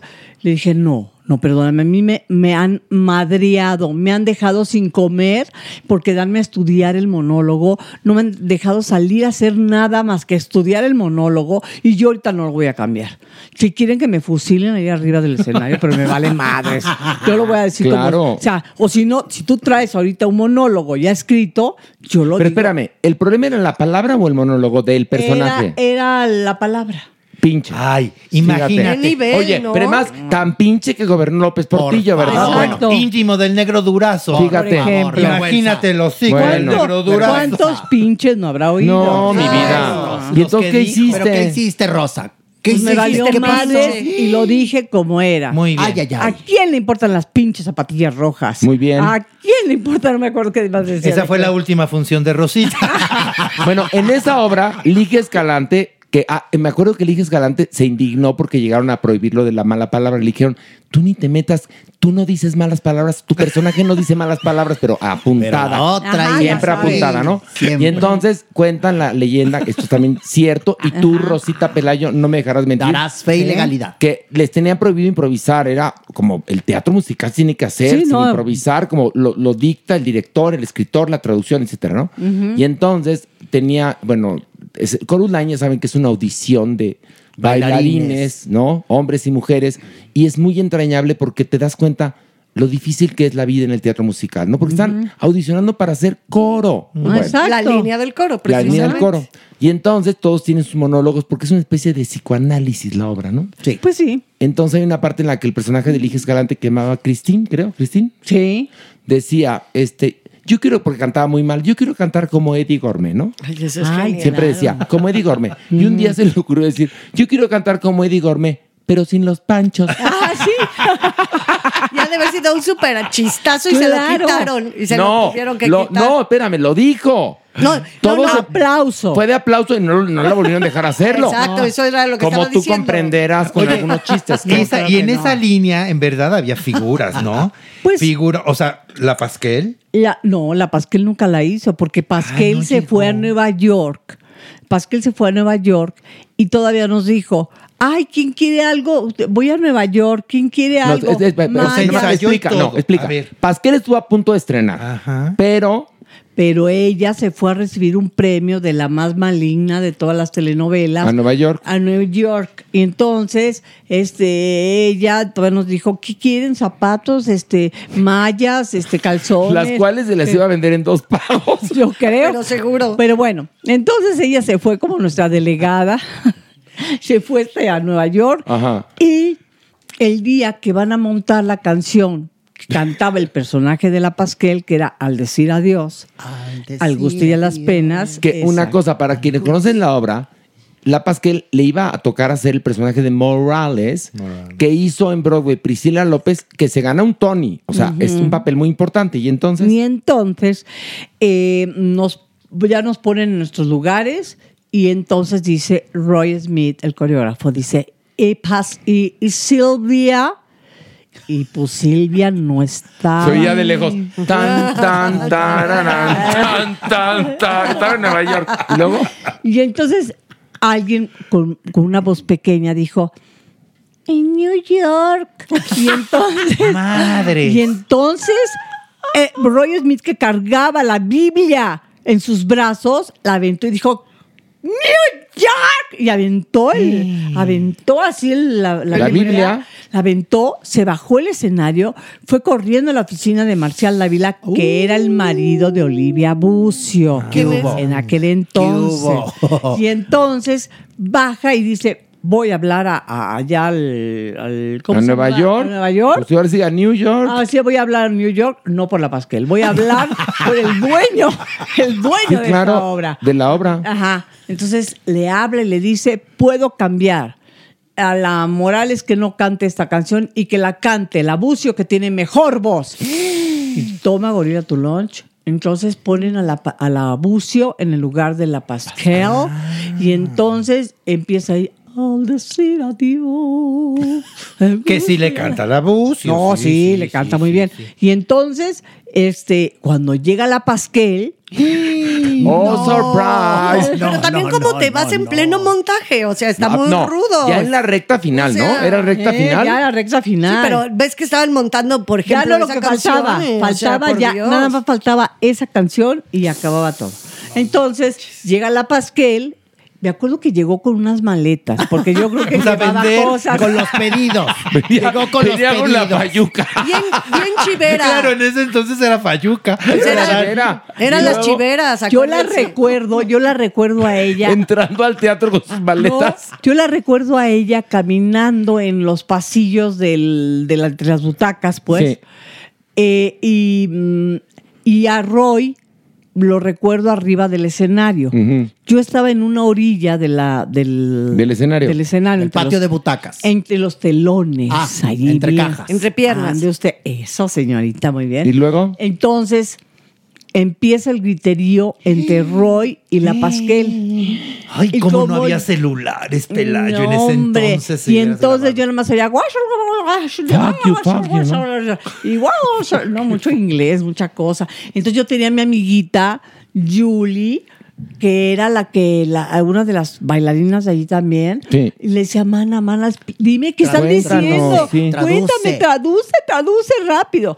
Casos de que Roy le estaba diciendo, y te vas y te largas de aquí y ya. Y que goodbye". me la corren a Pascal. Y Pero, ¿qué creen? En la película que se hizo, que es bastante Ay, mala. malísima, malísima. horrible. El personaje de Cassie, que es el que hacía Olivia Bucio, canta la canción Sí, final. ahí la Pero en la obra original, la que lo canta es Morales. Morales, claro. E insisto, Priscila López, una actriz genial, Ganó se ganó el Tony. Claro. Oye, nada más antes de que acabemos, cuéntanos la anécdota. Tú haciendo el diluvio que viene Oh. y que te dicen, vino Perengana a saludar. cuenta, cuenta, cuenta. Y da nombres, ya, no importa. Total. Ajá. Ya, da No, nombres. Lo que pasa es Cuéntanos. que nosotros tenemos un amigo que le decíamos Chela. chela, Chela, Chela, Chela.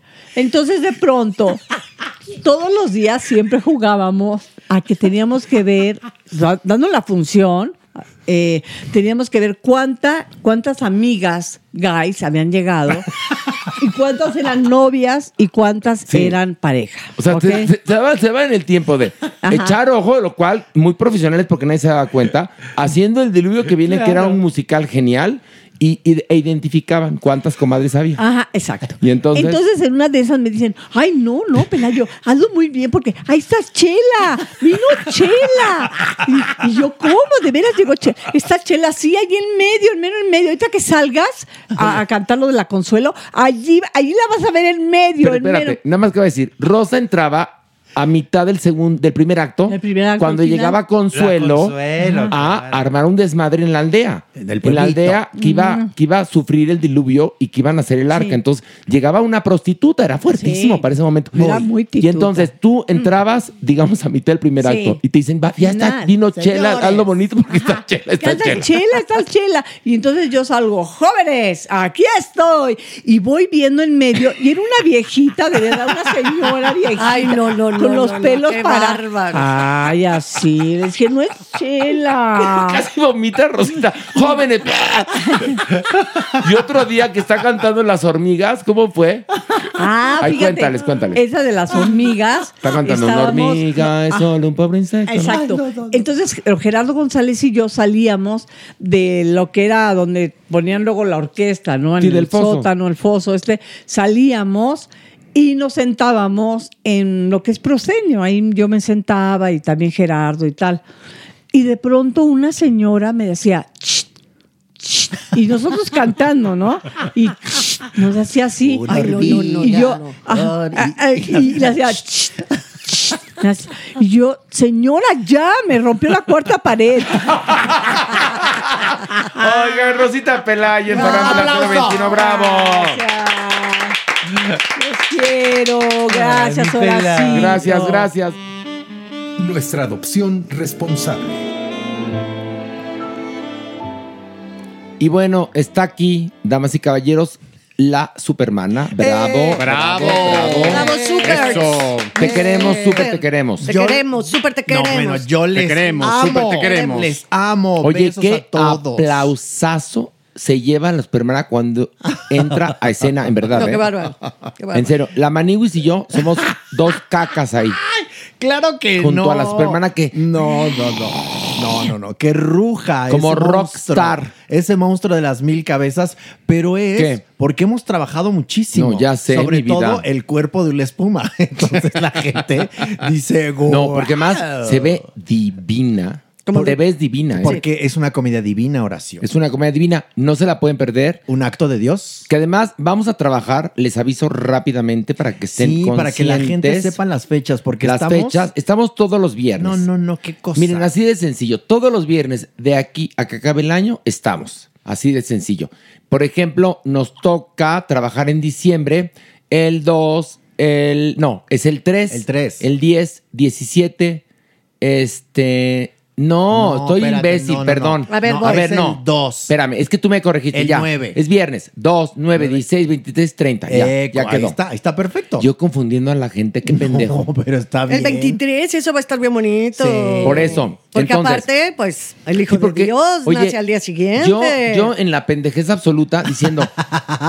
por- porque ves que en los calendarios agarras la filita del día, ¿no? Exacto. Entonces yo estaba en sábado, decía 10, 17, 24. 4, no, 31. 31. No. Qué pinches días. No, no es cierto. No. Estamos todos los viernes y nos toca por suerte en diciembre 2, el día 2, 9, 16, 23, que va a estar buenísima esa Sí, función. para celebrar Navidad, que está increíble. Y luego el 30. Sí, Buenísimo. Muy bien. Fin de año. Uy, toda la gente Ya está. foránea, déjese venir al Teatro Shola a las 8 de la noche todos los viernes de diciembre. Compren los boletos con anticipación. Para un acto de Dios en taquilla y en Ticketmaster. Ándale, muy bien. El maestro de los boletos. Bueno, ahora sí, Supermana, adopción responsable. Adopción Cuéntanos. responsable. Bueno, traemos una adopción doble. En esta ocasión ya teníamos esta adopción en la mesa, pero es bueno volver a pues, repasar lo que se ha quedado ahí en este pues albergue que estamos rebasados. Y recuerden, esta es una adopción doble. Son Cira y Bob. Ah, ok. ¿Por qué? Cira y Bob, bueno, vivían en una casa muy mono, muy, muy monos ellos dos. Y de repente, un día, ¿por qué no? Se le ocurrió a la familia comprar un pitbull, comprar un pitbull. ¿Y qué creen que pasó con Cira y Bob? A la calle.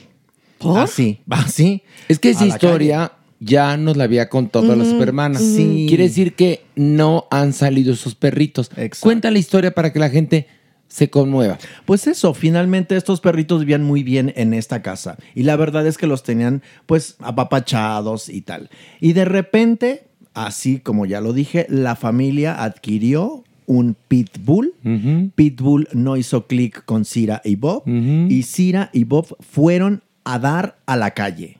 Entonces los vecinos dijeron, no es posible, ¿cómo es esto? Entonces, pues recurrieron a Salvando Huellitas Peludas.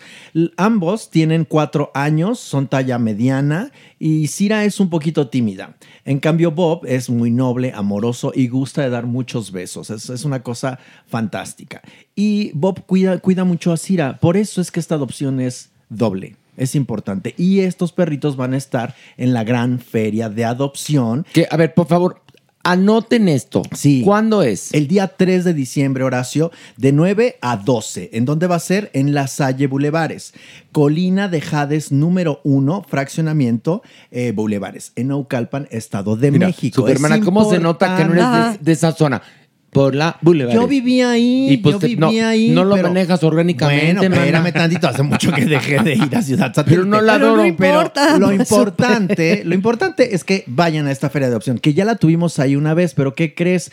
No es tan sencillo llegar ahí y entonces... Digamos que eh, este lugar está muy bien para toda la gente que vive por esa zona. Satélite Naucalpan. Exactamente.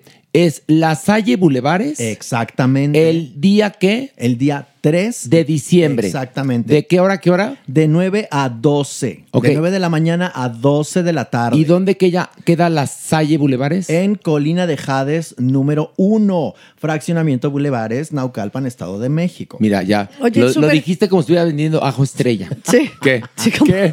No, compre su ajo estrella y se lleva pero encima la- una videocasetera, ¿no? Y si llama en este momento, Sí. se lleva tres Porque más. yo no entiendo por qué. Te venden una plancha, pero si Y la van- compras, te dan un colchón. No. Una correa para perro y dos boletos para ver Lagunilla en mi barrio. No entiendo, pero bueno. No, no es así son las Pero- promociones. pero- pero son la- para que Y la un gente microscopio se te regalan, ¿qué? Exacto. Pero es para que la gente se enganche, ponga atención y entonces sepa que vamos a tener otra gran feria de adopciones este ¿Y, en- 3 de ¿Y cómo va a estar la feria? ¿Qué hay? ¿Qué va a pasar? ¿Se pide que la- las personas lleven algo o no? ¿Cómo funciona? Bueno, las ferias funcionan de la siguiente manera. Se llevan a los perritos o gatitos y entonces se exponen, llegan familias y entonces ven a los animales, conviven con ellos y ahí mismo se puede gestionar la adopción. Ojo, no se los llevan en ese momento. Se gestiona la adopción porque, ¿qué creen? Yasmín es muy meticulosa en cuanto a las adopciones. Entonces ella tiene que checar desde dónde van a estar, en qué condiciones, en fin. También hemos tenido gente muy magnánima que nos lleva vacunas, nos lleva comida, nos lleva ahora sí que pues, Mantas también podría frazadas, ser. Exactamente, jaulas también se ha dado que nos llevan y eso es muy bonito por parte de la gente y también se ha dado que nos llevan animales para darlos también en No, adopción. en serio, la gente no, tiene madre. ¿eh? Pero estamos rebasados, así es que Pero además, ¿sabes qué pasa? Que me doy cuenta ahora que estoy metido en este mundo de las adopciones de dos cosas. Hay unos que quieren curarse en salud. Entonces, por favor, promueve este perrito y, y, y Como entonces ya, si fuera como, algo- ¿Qué más dices? A ver, Una cosa. hay una persona que me manda diario 10 fotos de perritos. Ya le expliqué, le dije, mira, querida, te explico. Cada uno se tiene que presentar por separado. Hay que poner los datos. Y además no es solo eso, es el protocolo de adopción para que este animal sí llegue a un hogar donde lo quieran. Pero entonces hay estos protectores que quieren quitarse la culpa y entonces me- mandan 18 fotos diarias que si yo subo las 18 fotos, en ese momento apabullo a la gente Claro. y no van a ver ni un perro, Ni no los van a ver. Por eso nosotros hemos decidido abocarnos nada más a un albergue, en este caso salvando Exactamente. peludas.com. ¿Por qué? Porque Horacio tuvo una visión muy cañona allá y entonces cuando dijimos vamos a ayudar a los albergues, pero dijo Horacio, con uno que ayudemos va a ser suficiente y ponerle todo. Y así es como ha Es sido lo que hemos hecho. Pero más que sufici- es más efectivo. Yo creo Exacto. que Sí, sí, a claro. ver, es lo que yo buscaba, evidentemente. Nosotros somos X en la vida. Podemos aportar nuestro granito.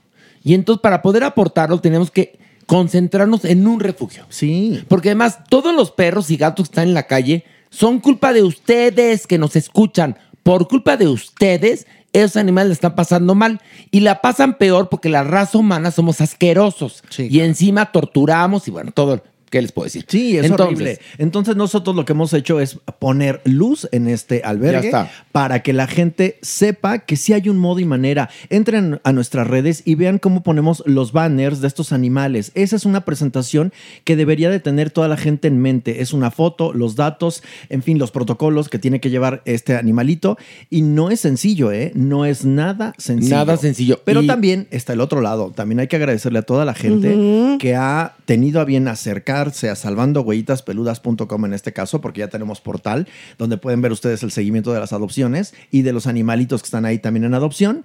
Y es maravilloso cómo hay personas que ahora dicen, ah, yo te puedo ayudar paseando a un perro, o yo te llevo cobijas, o Sí, yo pero te no llevo- se quiten la culpa mandándome fotos, ¿eh? No. o sea, No, no, no, porque se quitan la culpa de que y, y perenganito y no sé qué, y te mandan fotos, fotos, fotos. A ver, no. No, no es A ver, así. si quieren ayudar a los no animales es de así. entrada, comiencen por dar hogar temporal a uno. Exactamente. Ahí primero que nada. Diste en la tecla Ahí negra, tienen que empezar. Horacio. ¿Quieren tratar a los animales? Hogar temporal. Exactamente, que hay un perrito ahí en la calle, un a gatito. hogar temporal. No vengan a aventarnos la culpa. No. Sí.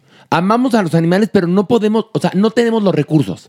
Entonces, si amamos a los animales, hagamos una cadena de ayuda. Porque, ¿qué creen? Hay 70 perros casi en Salvando Agüitas Peludas, 30 Ujú. gatos. Fíjate. Y cada vez llegan más, las circunstancias son terribles. No, y espérate ahorita, No, bueno. que viene Ah, la Navidad, Navidad. y que regalan No, hombre. perritos, ¿no? No, no, no, no, no. Mira, el otro día estábamos en la Plaza Arts, estaba yo con Anet Kuburu y había un señor con un perrito ahí muy bonito.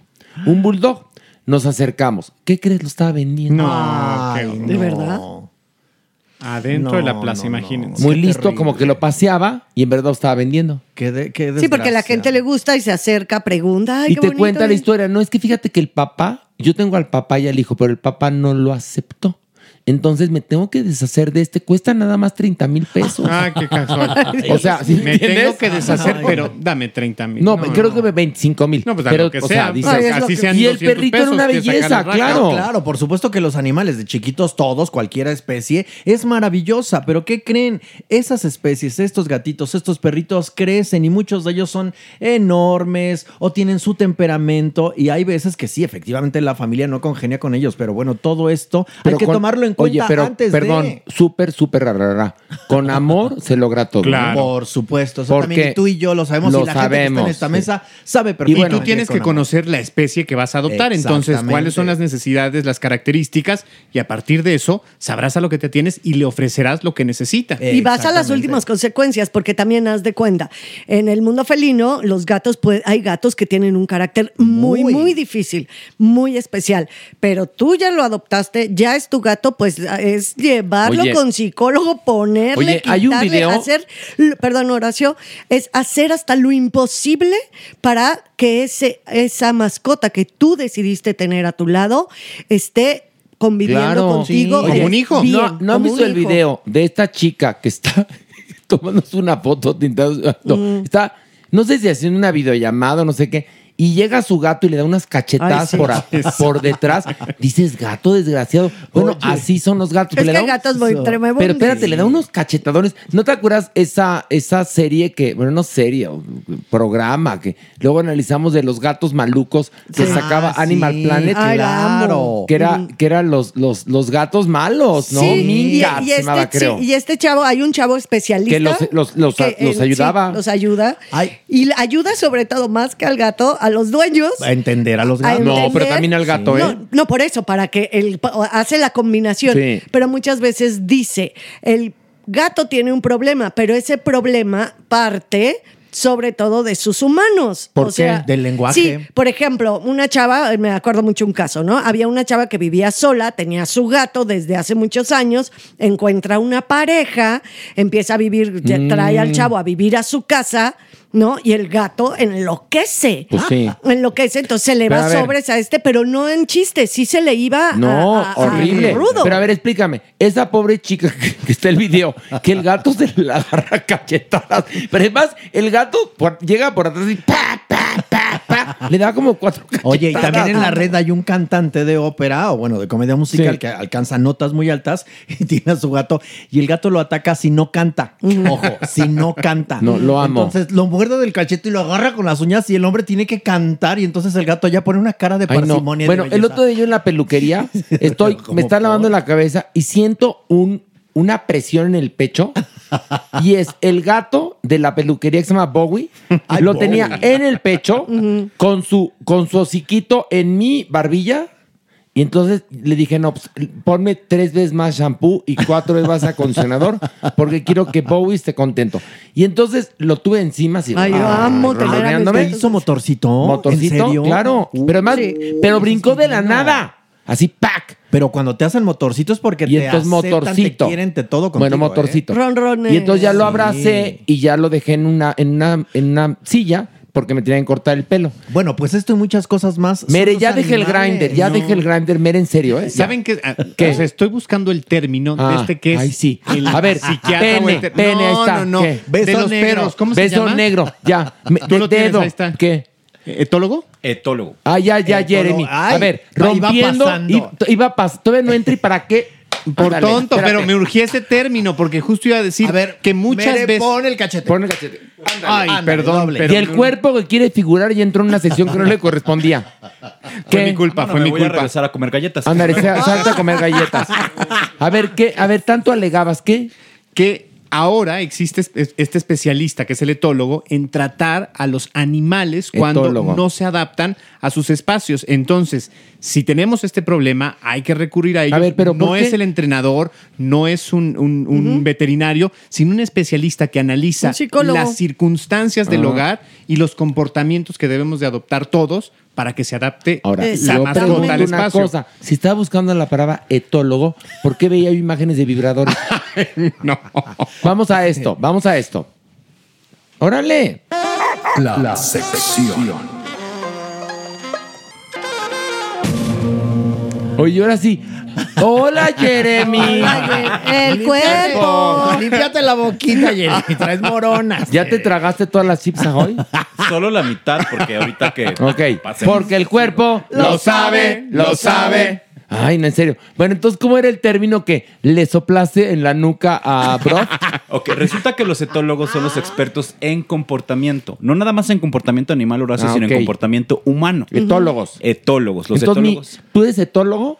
No, yo ¿Que eres- soy ¿Tú eres sexólogo? Yo soy psiquiatra y soy experto tanto en comportamiento como en emociones, como en atención y otras cosas más. ¿Pero que dónde estudias etología o qué? Los etólogos tienen que estudiar biología Ajá. y después hay ¿Como una derivación ajá, para entendimiento Ah, de las entendí. conductas animales. Algunos pueden ser o derivarse, digo, ya el público nos corregirá, desde la antropología también para estudiar etología y Oye, observar. ¿y a por qué Mere sabía que tú sabías? Pues porque se ve que es cruzamos muy las sabio. miradas. Ay, sí, y cruzado, ya, mira, mientras- por menos, por menos agarró marido Mere. porque- Mejor cruza las piernas, Mere. Bueno, ok, yo pedí antes de entrar al aire que la gente mandara preguntas al cuerpo. Y llegaron un chingo. Un chorro. Mira, aquí dice Alet Collins, dice, solo quiero enviarles un saludo a todos y felicitarlos por la obra Un acto de Dios. Eh. Me divertí muchísimo. Iba acompañada del promiscuo con lentes y tatuajes. Ya. Ay, No digas, no digas, no, digas, no, digas. Ok. Luego, Rubén, los adoro, gracias, gracias. Nadie pregunta nada al cuerpo, puros saludos. Dice Rosita, muchas felicidades por tan excelente podcast. Este, les envío un fuerte abrazo y muchas bendiciones a todos. Maniwis, me encantas. Fíjate que ahorita está fuera de la cabina. Bueno, luego dice Marianne, este, ah, ya vienen las preguntas, ahora sí para. Fíjate, Ahí va, agarra. Dice. mm, ¿Cómo construimos mi actual pretendiente y yo el aspecto sexual? Nos gustamos mucho y en otras esferas vamos perfecto, pero lo físico nos hace falta porque estamos a distancia. Este, ¿cómo nos podemos seguir acercando a la relación que queremos formar si nos falta el plano de lo sexual? Es decir, mana, redactas con el culo, déjame decírtelo. Pero, Pero es no amor de importa. lejos, Pero que están ¿no? lejos y Entiendo. pues, lo O sea, virtual. amor de no lejos. pueden coger, ya. ¿Cómo pueden te- tener una relación a distancia sin coger? Me imagino porque, porque si escribes de la chingada, mana. Ay, pues como sexo virtual o qué, doctor. Es que hay, bueno, hay opciones tecnológicas para tener como sexo virtual y ustedes saben que pueden existir dildos que podemos programar para tener una penetración a distancia con el ritmo y como nuestra pareja quiere, pero eso implica tener una inversión económica para esto. Otro, sexting. Otro, sexo por webcam. Pero esto va a depender de los acuerdos que cada pareja tenga. Oye, pero además hay otra cosa. Sí, procurar verse. Claro. Porque si no, pues ¿para qué? Pero qué tal que esté uno en Japón y otro en México que puede pasar. puede Y pasar, entonces eso es muy difícil. Bueno, Pero- pero, promueves eso, buscas Programamos la emoción de, manera. de- de alguna manera. Dices, Verte. veámonos en un punto intermedio. Italia. no, sí. bueno. ¿No? Está bueno. Pues sí, o los increíble. horarios que, que- que Uy, sean sí, compatibles. Eso es bien, bien No, difícil. no, no, tiene razón. Yo perdí un romance por los usos horarios. Sí, es muy difícil. Es verdad. Pero Bueno, mira, pues está sí. interesada en tener su relación y está padre que pregunte cómo le hacemos. A ver, pregunta interesante de Ángel Vázquez. Hola, tengo una duda. Hace unos días estuve sexualmente con un chico al que le gusta inhalar poppers, pero después de terminar yo empecé a ponerme muy mal del corazón. Cabe mencionar que yo no uso poppers, pero este, la verdad es que pues estuvo bien, ¿no? Pero eh, dice, quiero, si tuvo la reacción es por mí. es- a ver, no, es no, no escriben con las nalgas. A ver, voy a intentar descifrar esto, dice. Exacto. Un chico se metió con otro chico y entonces inhalaron poppers. Digamos que uno siempre los inhala y el otro empezó o fue la primera vez. Taquicardia. Le dio mal. taquicardia y no sabe si él estuvo muy cachondo con este niño porque usó poppers o porque así es, ¿no? Es lo que quiero entender. No, yo creo que lo vamos, que a, vamos a rifar un curso de redacción. fíjense. Ahí les va. Los poppers, nitrato de amilo y nitrato de etilo. En general son inhalantes. La idea de la reacción física en el popper es generar una excitación inmediata después de inhalarlo. ¿Ok? Ese es como el punto más crucial. Después genera como la dilatación de las fibras del músculo liso, lo cual favorece la dilatación anal, vaginal, además de la excitación, lo cual genera que las personas puedan tener penetración de forma más fácil. Es decir, los poppers generan excitación, sí. Los poppers favorecen la penetración, sí. Pero tienen efectos secundarios en el organismo como cefalea, es decir, dolor de cabeza, mareo, náusea, Y la visión borrosa, la taquicardia que él menciona y demás. No se sugiere utilizar los poppers de manera regular en cada acto sexual. No necesariamente generan dependencia, pero son la puerta de entrada para hacer chemsex, cosa que hemos hablado en varios podcasts de esto. Es un factor de riesgo y los poppers sí están asociados a conductas sexuales de riesgo, penetración doble, fisting y demás, que la gente lo puede hacer cuando quiera, pero puede haber efectos secundarios nocivos en su uso. Ok, entonces no lo recomendamos. Están muy metidos en la cultura del mundo gay, los poppers. Este, pero sí son dañinos, la verdad. Entonces, es como inhalar un solvente, tal cual. No lo hagan. es peligroso. Esto, si alguien en la pareja los inhala, ¿hay posibilidad de pasar sus efectos a través de algo? Porque pareciera que esta era la duda, ¿no? Que Sí, yo también si lo olió sí. o si... por no, pero aquí fluidos. ambos, ambos, mira, él redacta con las nalgas, pero aquí ambos lo inhalaron. O sea, no, a ver, no, Mere, ¿cómo es como si me preguntas? Yo me empedé, ¿te, te beso, te vas a empedar? Pues no. No, pero es que eh, justo pa- pareciera que este hombre tiene esa duda de... Ah, de tú que- estás leyendo Pero- las preguntas Sí, igual que yo. Ah. ¿verdad Bueno, que dime? Estoy No, pendejo redacta del culo. que no se entiende, Pero- ¿Verdad que no se entiende? En el caso que es esta la, la pregunta, pues no. En No. realidad no. o a sea, ver, la respuesta es no te metas punto. Ya. Exacto. Y no se te pasan los Y- efectos para nada. Y si te lo quieres meter una vez cada muerto de obispo, tal cual. Exacto, ya. también y sirven para dilatar, pero hay otras maneras para dilatar. Ya las cosas por su nombre, estamos en un po- podcast. Así es. No estamos en el canal de las estrellas. A ver, Pueden dilatarse lengüetazos. ándale. No, pero bueno, también importante, antes de los lengüetazos. Higiene. Higiene. Higiene. Bueno, a ver.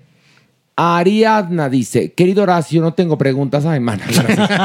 Solo quiero un saludo enorme de parte de todos. Saludos, Saludos. Y Oye, bueno. a Leslie Ahumada hay que mandarle un saludo. Me la topé en un transporte y ella me dijo Ay, pues que qué linda. fan y todo y prácticamente me dijo, mira mis boletos para un acto de Dios. Ah, y yo fui muy feliz. Así Ay, que mira. Leslie Ahumada te mandamos un super mega mana beso. ¡Mua! Oye, qué linda. En verdad, muchas, muchas, muchas gracias. Sí. A ver, aquí dice Cibernesia. Hola, señor cuerpo. Mi pregunta es, ¿cuánto tiempo tengo que esperar para volver a ponerme el implante subdérmico si me lo quité hace un mes? Mira, es una pregunta y la redactó muy bien porque Cibernesia lo sabe, lo, Lo sabe. sabe. A ver. El implante subdérmico es un tipo de método anticonceptivo de larga duración. Algunos pueden durar hasta 5 años. Va a depender de lo que el ginecólogo les recomiende, la edad, el peso y todas las complicaciones que puedan tener. Tendríamos que esperar un efecto que va de 3 a 6 meses para que luego se lo pueda volver a colocar. Es que hay Pero- que descansar. hay que descansar de- Lo que yo voy a mencionar es acude a tu gineco, anticonceptivos. Ve con tu médico y que él te dé una recomendación mucho más precisa. Sí, porque hay muchas cosas que no podemos resolver aquí, pero sí, la respuesta correcta es ve con tu médico Por porque el cuerpo Lo sabe, lo lo sabe. Dice Ferry. No es pregunta, pero amo su podcast, gracias. Admiro el trabajo y la pasión que ponen en cada episodio. Abrazos desde Tijuana. Gracias. Tijuana. A ver, una pregunta bien interesante, doctor Cuerpo. Carlos Rodríguez, quisiera preguntar cómo llevar una relación de tres. Ok. Recuerden que estos conceptos en este siglo, en este su siglo XXI, el poliamor está en la boca de todos. Generar un sistema de una relación múltiple implica, recuerden, que la mayor parte de las personas conozca la realidad y las necesidades de los otros. Establecer re- reglas entre quién va a tener relaciones sexuales y quién no, quién quiere relacionarse o vincularse afectivamente y quién no, y cómo van a jugar dentro de este sistema. A ver, ¿le puedo hacer una pregunta? O sea, si es poliamor, no es que todos contra todos. Puede ser, puede que yo tenga, yo Pilar, mi pareja de hace cinco años y también conocer a otra persona y tener a otra pareja. Pero no es que sea un trío el poliamor, a fin de cuentas, o explíqueme un poco Hay más profundo esto. Hay diversas configuraciones en estos sistemas, A Pilar, como tú lo mencionas. Puede ser todos contra todos, es decir, todos establecemos relaciones sexuales dentro del sistema, o yo tengo relaciones sexuales solo con este vértice y relaciones afectivas con este vértice, Ok. y este vértice tiene relaciones afectivas con otra parte o mi pareja y no conmigo. Esto va a depender de pues, los, Los acuerdos, patrones ¿no? y los Ajá. acuerdos que Y, se existan tiene, y lo ellos. tiene que saber todos los Todo el mundo lo tiene ¿no? que saber. Y Si estar es- de acuerdo, me si no es putería. Como quiera que esto sea, sí es complicado. Hay que tener mucha, pero de verdad, mucha dimensión de las cosas. Hay que entender que todos somos diferentes, que puede haber engaños, que puede haber eh, efectivamente relaciones sexuales o no. Y todo esto emocionalmente, si te afecta, hay que saber manejarlo. Y es muy complicado. Y no crean que es tan fácil, ¿eh? No. Les aviso. Llegar a esa madurez, porque se requiere una madurez, y seguir un protocolo es lo que tienes que hacer para poder lograrlo. Y a mayor cantidad de vértices, es decir, ya no es un triángulo, es un cuadrado, es un pentágono, es un hexágono, Uy, no. se vuelve aún más complejo. Es una colonia. En serio. Por eso se llaman sistemas. Mira, aquí dice masticable. Pregunta, señor el cuerpo. Vi la película Bros y vivimos, bueno, como gays, todo este tipo de cosas, ¿no? Las relaciones abiertas, los tríos, todo eso, ¿no? Y que aparecen en la película. Y pregunta, y es una pregunta interesante, ¿cree que esto eventualmente permee en las relaciones heterosexuales? Yo creo que los diversos Ah, sistemas. ya existen, los demás son más existido. hipócritas. Claro, Exacto, claro. No, siempre ha existido. siempre ha No, no, a ver, a ver, masticable. Siempre han Sí, existido. Lo que pasa es que son más doble moral. O sí, son más ocultas, pero por supuesto que existen. La amante, la casa chica, No. bueno. podemos La casa de las campanas, bueno, todo. En algún momento, como en mi, en mi pasado, yo he tenido como la experiencia de que a veces la amante o la casa chica le llama a la señora para decir, oye, está mal.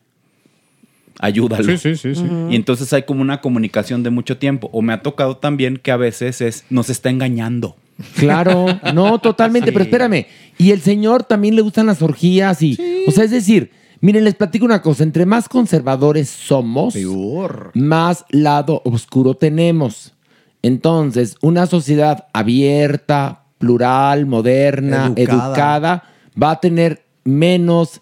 eh, Zonas obscuras, ¿no? Menos, menos secretos, ¿no? Sí, sí, zonas Y lo vivirán todo en, en la verdad, porque a final de cuentas lo que Nada dijeron... es malo, todo puede ser No. mientras sea consensuado, mientras sea por gusto y con la edad que tienes que tener. O sea, yo creo que, pero hay tanta hipocresía y tanta doble moral y sobre todo más en el mundo heterosexual, porque está heteronormado, perdón que se los diga, pero es la verdad. Y A así. ver, no tienes razón. A ver, aquí preguntan algo para, para Mere ya deja el grinder. Dice Verónica Buitrón.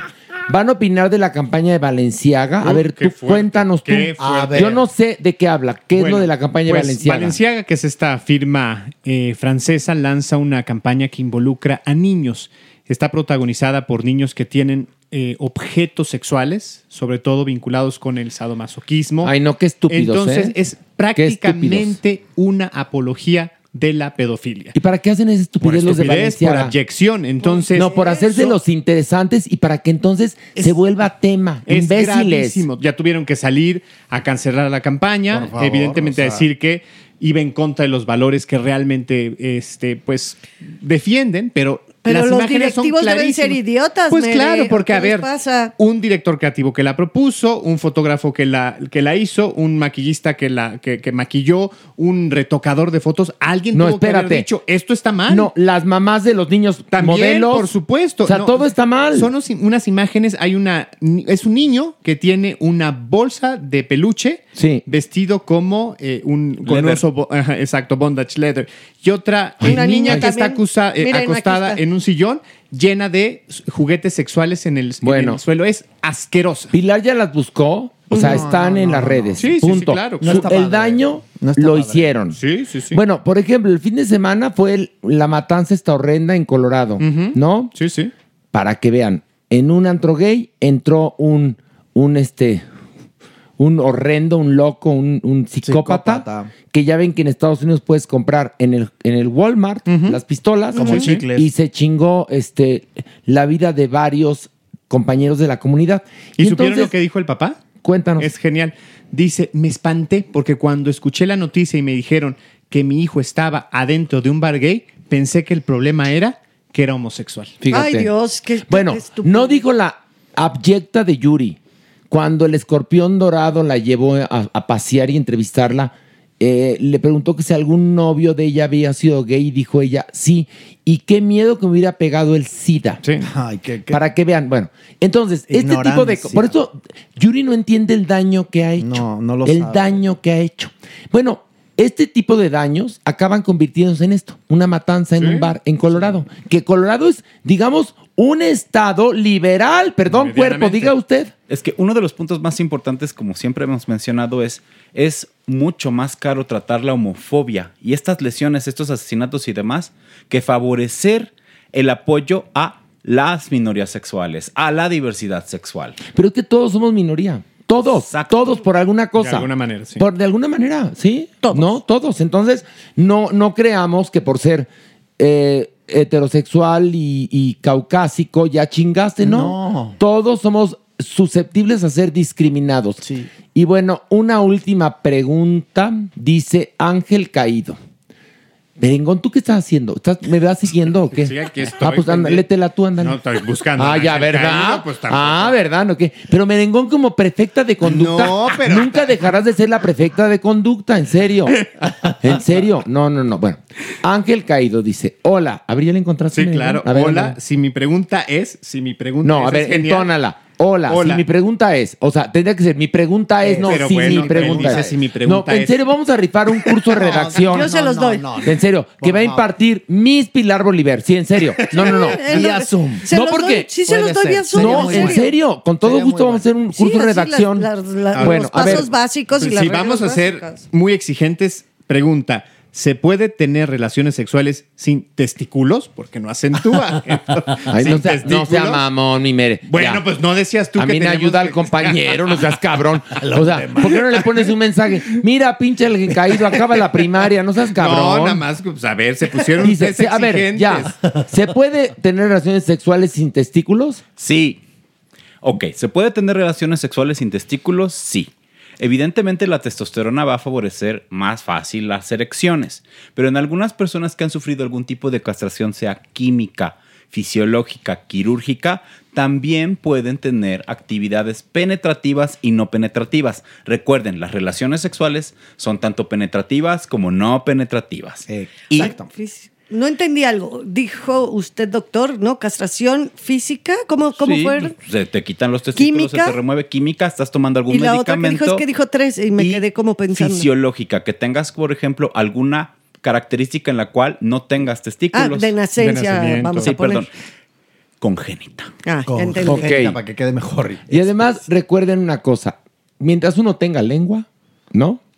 La cosa no mengua. Oigan, me mandó, voy a leer este mensaje que me manda Jock.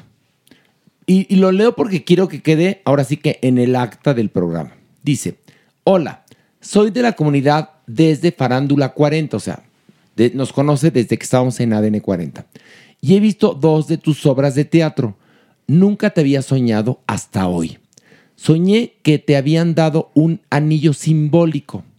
Entre paréntesis, porque no dijiste si era de compromiso, cierre paréntesis, coma, que renunciabas a Venga la Alegría en vivo. Y dos números que no sé si tengan que ver contigo, el 9 y el 6. Nunca te había mandado mensaje, pero no podía dejar, dejar pasar esto y decírtelo.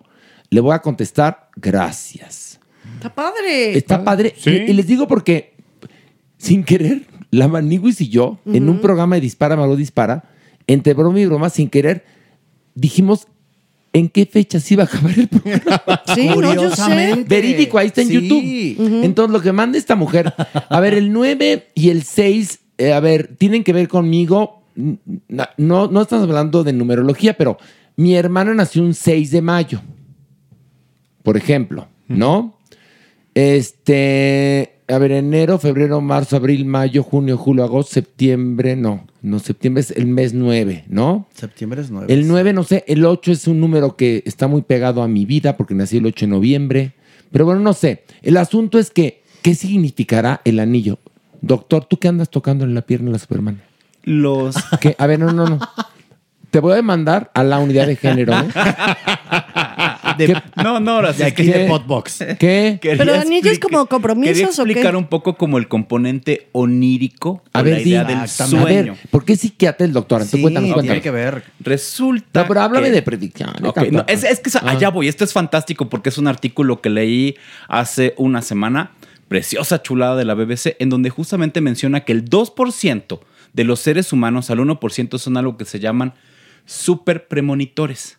Son humanos que tienen una característica muy peculiar en donde gracias a su flexibilidad mental pueden predecir sucesos con una capacidad interesantísima. En los 60 había un psiquiatra que puso un programa que dijo, mándenme sus predicciones y conforme iban llegando empezaban a ver que este 2 a 3% de las personas le atinaban a sucesos así como de un astronauta se va a morir en el espacio. Eh, van a intentar matar a este candidato. Terremotos. Y pasaba, terremotos y demás. Es algo muy interesante que la ciencia no tiene explicaciones claras. Pero que ocurre. Y que ocurren, ¿vale? Bueno, la Maniguis y yo, entre broma y broma, dijimos una vez que Sergio Zurita no estaba en el programa, este, no sé por qué la broma, al rato le pregunto, y dijimos, no, no, no, el programa no se va a acabar sino hasta tal fecha. Y que fue la fecha cuando se acabó el cosa? programa. Entonces, pensemos entonces en el número 6 y 9, Y el anillo. Anillo y Mi Destino en Venga la Alegría. No sabemos qué vaya a pasar. Esto lo acabamos de leer. Y estamos grabados en vivo. Grabados en vivo, No, señoras y Oye, señores. Horacio, pero esto, esto estaría padre. Mándenos sus predicciones. Ay, no, luego, ¿qué tal están pinches? No, doctor. No, no, no, abramos la no, caja de no, Pandora, no. ¿verdad? Yo opino igual que tú. Yo. Tú sabes cómo soy Sí. de respetuosa Sí, con yo esas también. cosas. Pero bueno, es interesante y lo quise leer porque por algo nos llega durante esta sección y al momento que lo leo queda grabado y entonces si ocurre algo podríamos decir, mira. Mira, ¿no? curiosamente ahí quedó. Doctor, ¿qué quiere decir? Me, me mandaron una pregunta bien padre que me encantó. A ver, y es importante y relevante Díganos, responderla. Y es si se puede tomar PrEP sin estudios eh, de laboratorio. Muy, no. Muy buena pregunta. Es no. una muy, muy, muy mala idea. o sea, no porque- pueden tomar PrEP como Ah, chochitos. sí, como No. si fueran chochos. El PrEP no. requiere una serie de estudios Sí. para verificar las infecciones de transmisión sexual, tratarlas, las que se puedan tratar, y si tú estás limpio, puedes iniciar el PrEP para que sea una cuestión preventiva. A ver, Mere, ¿qué contestas ahorita? ¿Qué ya, ya no hay preguntas. a ver, entonces deja hasta de. los ojos rojos. El grinder. ya. Te voy a quitar el celular. Con, Por mira, Pilar, toma. En serio, ya. Se lo paso a Pilar Pilar. puede ver quién con quién No, pero ya déjame, Mere, en serio. Concéntrate en el podcast. Todavía fuera con el Ya señor. deja de putear, no. en serio, ya. No es el señor. Estamos hablando de las enfermedades de transmisión sexual y tú buscándote una en serio. ¿Con quién estoy, Pilar? Con un tal Pepino de mar. Oigan, es que yo estaba No, leyendo. y aden- antes estaban con- hablando con Pepino de méteme el dedo ahora. Pero es imagínate. que No, no era pata, no, Quiero no, decirles es que sí leí el perfil de Mere y decía así como galletera en trona con lugar. Mira, ¿ya ves? Con lugar a varias. Me gusta mucho Con- el 2 romano. En lugar vario. No entendí por qué. Que le gustan los números romanos a Mary. Que le encanta. El 2 romano le chifla. De preferencia Bueno, el dos. vamos a esto. El Averno.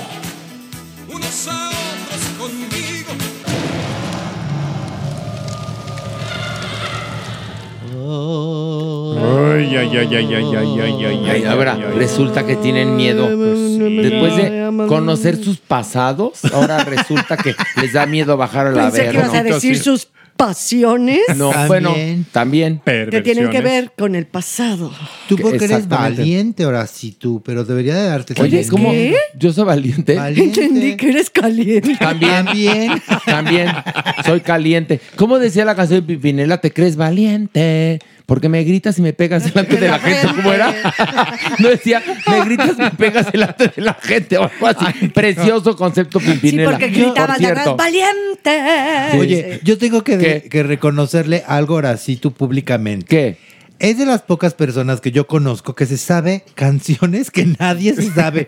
Él se sabe las del lado B de los Te lo juro. LPs. Si yo soy rocola, O sea, o sea, ¿cómo? no puedo decir las que Horacio Ahora se sabe, pero del lado B. Ajá, las del lado B. Es que soy morboso. Pero no, esa de Valiente Pimpinela no era el lado B, eh, fue exitazo. Porque me pegas y me gritas delante de la gente, ¿no? Que todas eran así con ese, con horribles. esa cadencia. Pero además, Tarara. eso- esos- Era esos- horrible. ese tipo de. no, no de- eran horribles, eran lo máximo. No, no, horrible, horrible, porque eran ¿Quién- hermanos y quién cantaban. es? Soy yo. ¿Qué quieres tú de mí? No, pero hay A una ti. cosa, cantaban re bonito, pero sí era muy perverso Muy el concepto perverso. Sí, sí, sí. de que unos hermanitos se estuvieran cantando como pareja, Sí. ¿no? Sí era- Claro. Sí. me parecía twisted, ¿no? Twisted. Pero bueno, vamos a bajar porque nos espera que ya subió. Ah, ya subió. Subió a Ella ya echar sube y baja como se le pegan los, No, los- no, las no, ganas. no, no. Sí, mi querido Horacio. Para que subiera, tuve que echar mano de una ouija. de la cual no me puedo deshacer ahora. Y se te va a mover sola la Espero que no. ouija. Por andar jugando con una ouija. La va a dejar en el comedor de su casa y de repente. A ver no, si- o me sea, van a ver. Voy a levantarme en la noche y va a haber una muñeca que yo no tengo sentada en mi sala y va a voltearme a hacer. Así como, como en la serie del barco. Oye, ¿Sí o no. no? Ah, Que claro. salían una No, ya no cantidad de objetitos. Pilar, ya, reina del spoiler, ya no le digas más, Nunca he spoilereado nada. Oye, lo que sí es que, ¿cuál era una película mexicana que ven las muñecas que, que perseguían a la gente con, sus En- co- ¿En cuál era? En, en, en vacaciones de. No, de- no, era- No, yo nunca la vi. Esa sí no la vi. A ver, Mere, ahora sí, Oye, usa, usa el grinder para ver, preguntarle algún En contacto. vacaciones del terror había una muñeca No, no, no. Pero habían un, era un ejército de muñecas que tenían como en lugar de dientes, tenían colmillitos así. Como el canibalito de Galería Ándale. Nocturna. Que de, el, bueno, el canibalito de Galería Nocturna es importantísimo en la cultura pop. Claro. O sea, ese segmento o ese mini cuento de Galería Nocturna Mm, se volvió. se volvió Wow. de ahí, de ahí me es de imagino- culto, vaya. Bueno, de, de ahí yo creo que vienen hasta los Goonies y, Sí. y- y todos los que puedas ¿Se imaginar. acuerdan del canibalito? ¿Cómo se llaman los, Sí. ¿cómo se llaman los, los, este, los que se pusieron con el agua? Los gremlins. Los gremlins. Los gremlins, los Goonies y Los Tunkies, todos, todos. Los todos. chinga tu madre, todos. La doñinini tiene, tiene cuerpo de gremlin. No, No, sí. No. No, no, no, no. El gremlin es chaparrito y gordo. No, cuando lo, se mojaba, ya eran flacos y así como. Ah, Plumita Fíjate. se llamaba, ¿no? El que, el Rayita. Rayita. Ay, bueno, no sé si tú lo viste en pirata, igual sí. era plumita. Era plumita. Bueno, ya, No vi- había, ¿ya viste? no había pirata no en esa encuentro época. Ustedes, nuestra querida eh, comunidad de amigos de Farándula 021, ¿cuál es la película mexicana donde están las muñecas que van caminando y tienen, en lugar de dientes, tienen colmillos? y? Creo que sale Hugo Stiglitz, creo. a ver. Creo, a ver, vas a No, buscar la de los filmografía. 70s. No, en serio, Mere. 70s, 80s. No, en serio, las cosas de las que se acuerda Horacio. Oye, lo que te digo. Bueno, ya, mejor bajemos a la vernos lo Sí, que. vámonos, porque, vámonos. a ver, Mere, para localizar una película, haces pausa en juguetes, juguetes eróticos. Ah, no, pero a ver, pero dile, a ver, penes de 23 centímetros, mira, en dos segundos. Bueno, sí salen más rápido, ¿eh? Si los buscas salen un montón. Mil millones de páginas. Pilar, Evidentemente. no te quemes, ya. A ver, vamos a bajar Yo no ya. me ahora quemo, yo tengo los míos y no los busco ahí. ok, una, dos, tres, vámonos. Ay, Rápido, rápido, Bel, pon aquí la serie. Horacio, toma tu ponche. Ay, doña el ¿ya hay posada? ¿Ya hay posada? Aquí ya vamos a empezar con los festejos. ¿Por qué tan ya pronto? vamos a empezar porque se nos dio la gana. Por eso. Ay, doña. Porque Todavía- estamos muy, muy candentes. Usted estamos es ya muy, muy, muy calientes. Muy voluntarioso. Sí. Sí, siempre lo fui y nunca fui modestona, fíjate. Todavía ni diciembre. Tú es. cállate, Joto Rendo. Así es. que- Oiga. sí, así soy. Fíjate que nada más. Así soy y qué. Oiga, Así soy y qué. Usted va a hacer intercambio navideño? Por supuesto. ¿Con quién? ¿Quieres entrarle tú al intercambio? Pues a ver si no me... Tengo dildos de palo y asadones. ¿Quieres? Pero Los ¿de puedo meter en una bolsa de hule. ¿De cuánto es? ¿De cuánto es qué? Ah, el intercambio. Pues depende de lo que tú tengas. Te ves barata. tú te ves barata. señora. ¿Quieres conocer lo que es terror, miedo y pánico? A ver. ¿Por qué todo eso? Terror que te regalen un paraguas. Miedo que te lo metan. Y pánico que te lo sacan abierto. Eso es. Así va a estar el intercambio de regalos. ¿Quieres entrar, güera? ¿Quieres Éntrale, güera. las- las tres- Las tres etapas de la dilatación. Ahora sí me dejó hiel, ¿eh? Como. Elsa. Éntrale, güera. Éntrale, güera. Te vas a divertir. Bueno, yo le propongo que baje con nosotros a otros niveles. Adelante. Porque esta semana estuvo, mire, re- Muy bueno, rete sí. variada la actividad del Averno. Sí, ¿no? vamos a bajar. De miedo. De miedo. Órale, una, dos, tres, Venga. vámonos. No, ya aquí ni gritar, ni gritar Es es bueno. no, no. Ay, maniwis, maniwis, maniwis. Viene de ahí. Pues fíjense, maniwis, que Maluma dio entrevistas previas al, ya saben, a, a la inauguración del Mundial, porque obviamente formaba parte de este, o formó parte de este espectáculo de inauguración y también pues cantó la, la canción oficial. Horrenda. Asquerosa. Horrenda. Asquerosa, sí. Bueno, El guaguaguagua. Horrendo, asqueroso. y entonces un periodista israelí le pregunta, Esto antes de que Sí, se antes, antes, sí. el Sí, mundial, fueron ¿eh? entrevistas previas. Eh, Esta nota estuvo muy hot, digamos.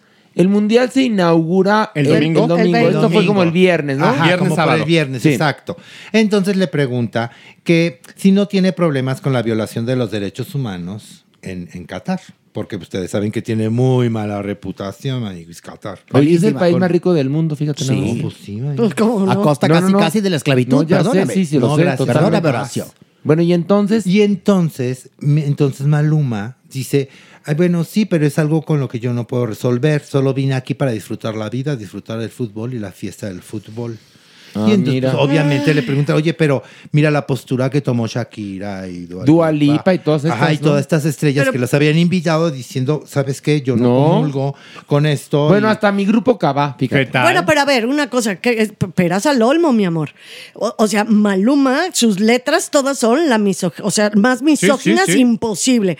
Cuando ha hecho una canción por la lucha o la protesta de nada? Él va por la vida, eso, dándole recio al bailongo. A- Y felices los cuatro, Felices no, los diez. O sea, las letras con- respecto a la mujer. O sea, si él dijera, a mí me importan mucho, ¿no? Los derechos humanos, nos importa obviamente la situación de las mujeres en este país. No estaría ahí. En el mundo, deja tú ya en ese país, Sí. en el mundo, porque las letras de mi Maluma son, hiper misóginas. Sus videos no se digan. Las mujeres son menos que objetos sexuales. Sí. Entonces también es pedirle peras al olmo al señor Bueno, pues de se, nos, decirle, in- se nos indignó. No, Nada ya más sé, al ya periodista sé. que era un grosero y, y se fue, se paró de la entrevista y se zafó. ¿Cómo? Su respuesta- ¿Maluma le dijo que era un grosero al, Sí. al- Al ¿en serio? Sí. Que estaba siendo muy grosero, que esas no eran preguntas. Se No, paró no, y se peor, escapó. peor tantito. No, no, no. Peor tantito. Le preguntó a su manager si sí. se quedaba o, se, iba, lo cual además. todavía habla más peor, como De- en mi pueblo de Maluma. Sí, sí. Que hay una cosa, a ver, si a Maluma le hubieran preguntado, Maluma, ¿te importan los derechos humanos? Maluma di- diría, claro, Claro. por supuesto, ¿no?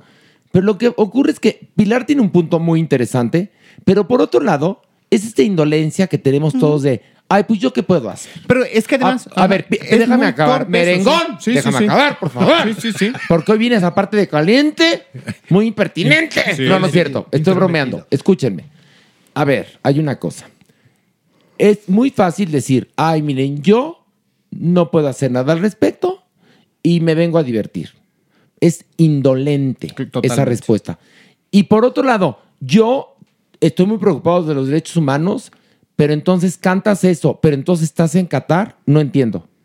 No entiendo. Yo no entiendo, porque más a cualquier artista que le preguntes, ¿tú estás a favor o en contra de los derechos humanos? No, ¿Qué pues, te contestaría? pues claro que Claro estoy que a sí. favor. Ah, bueno, pero tus hechos hablan por de otra A ver, manera. pero ¿no? Porque además las ideas que él dice contradicen esto. Dice, yo vengo aquí a disfrutar de la vida. Pues habrá que responderle que hay otros ciento y tantos países en donde se puede disfrutar de la vida, en donde no hay violaciones a los derechos humanos y demás. Dice también que no le toca a él resolverlo, pero puede no ir a pues fortalecer y a de alguna manera respaldar Avalar, ese avalar. régimen. ¿Qué fue a hacer? A cobrar dinero. señor. a cobrar Eso dinero. fue. Y, y un acto egoísta, Maniguis, porque después él dio otra entrevista para Colombia, para la RCN, Maniguis, y en, en donde dijo, cada quien tiene su opinión y cada quien tiene su forma de pensar. Para mí estar aquí es muy importante. Yo soñé con esto toda mi vida, ser parte de la canción oficial de la FIFA para, en un mundial, hoy para mí es una O sea, realidad. ¿no te importa, yo, Maluma? yo soñé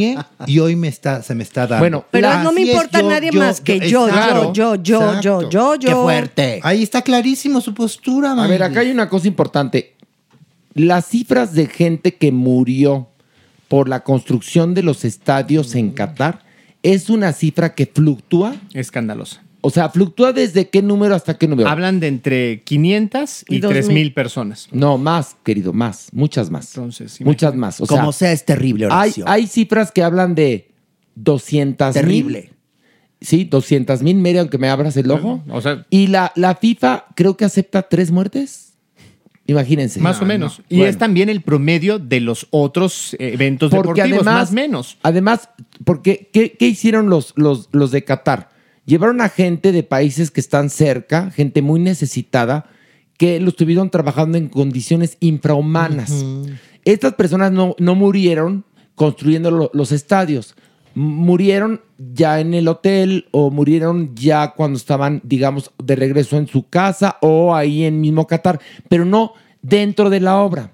Entonces, como ahí, ahí sí hay misterio, porque verdaderamente son muy misteriosos, nunca se va a saber y peor porque la FIFA no ayuda. No, pues, claro que porque la no. FIFA, la FIFA es peor todavía. Bueno, lo permitió. Ha sido el organismo que aceptó que se hiciera el mundial en Qatar. Con una sabiendo corrupción que- horrible. Totalmente. Es una corrupción infame. Escándalo. Y que además, de alguna u otra manera, iban a traicionar a sus patrocinadores. Por ejemplo, Ah, lo bueno. que pasó con la cervecera, pues es también gravísimo, que le meten dinero, lo aceptan, lo patrocinan. Ay, ¿qué crees? 24 horas antes no, se va a poder vender cerveza en el estadio. Porque fíjate Ah, que ¿qué además. tal la lana. Pero, ¿y qué tal? Exactamente. Pero venían unas letras muy pequeñas en el contrato que no pudiste leer porque estaban en braille. imagínate. ¿No? Son cabrones. Claro pero además, por otro lado, Maluma nada más demuestra su ignorancia y su indolencia. Su egoísmo, ¿no? Su egoísmo. Porque sí, en verdad, en Qatar, como aquí en México, ¿eh? Lo demuestra hoy. como aquí en México, o sea, Hoy por sí, hoy lo demuestra a lo grande. a lo grande. Pero todo su estilo y toda su forma de carrera desde el principio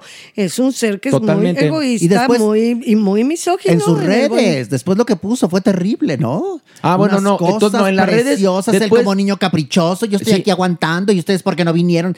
Dices, asunta, asume. No, porque más todavía quería hacernos creer que qué valiente. Por favor. Por Fue de ir. Sí, sí.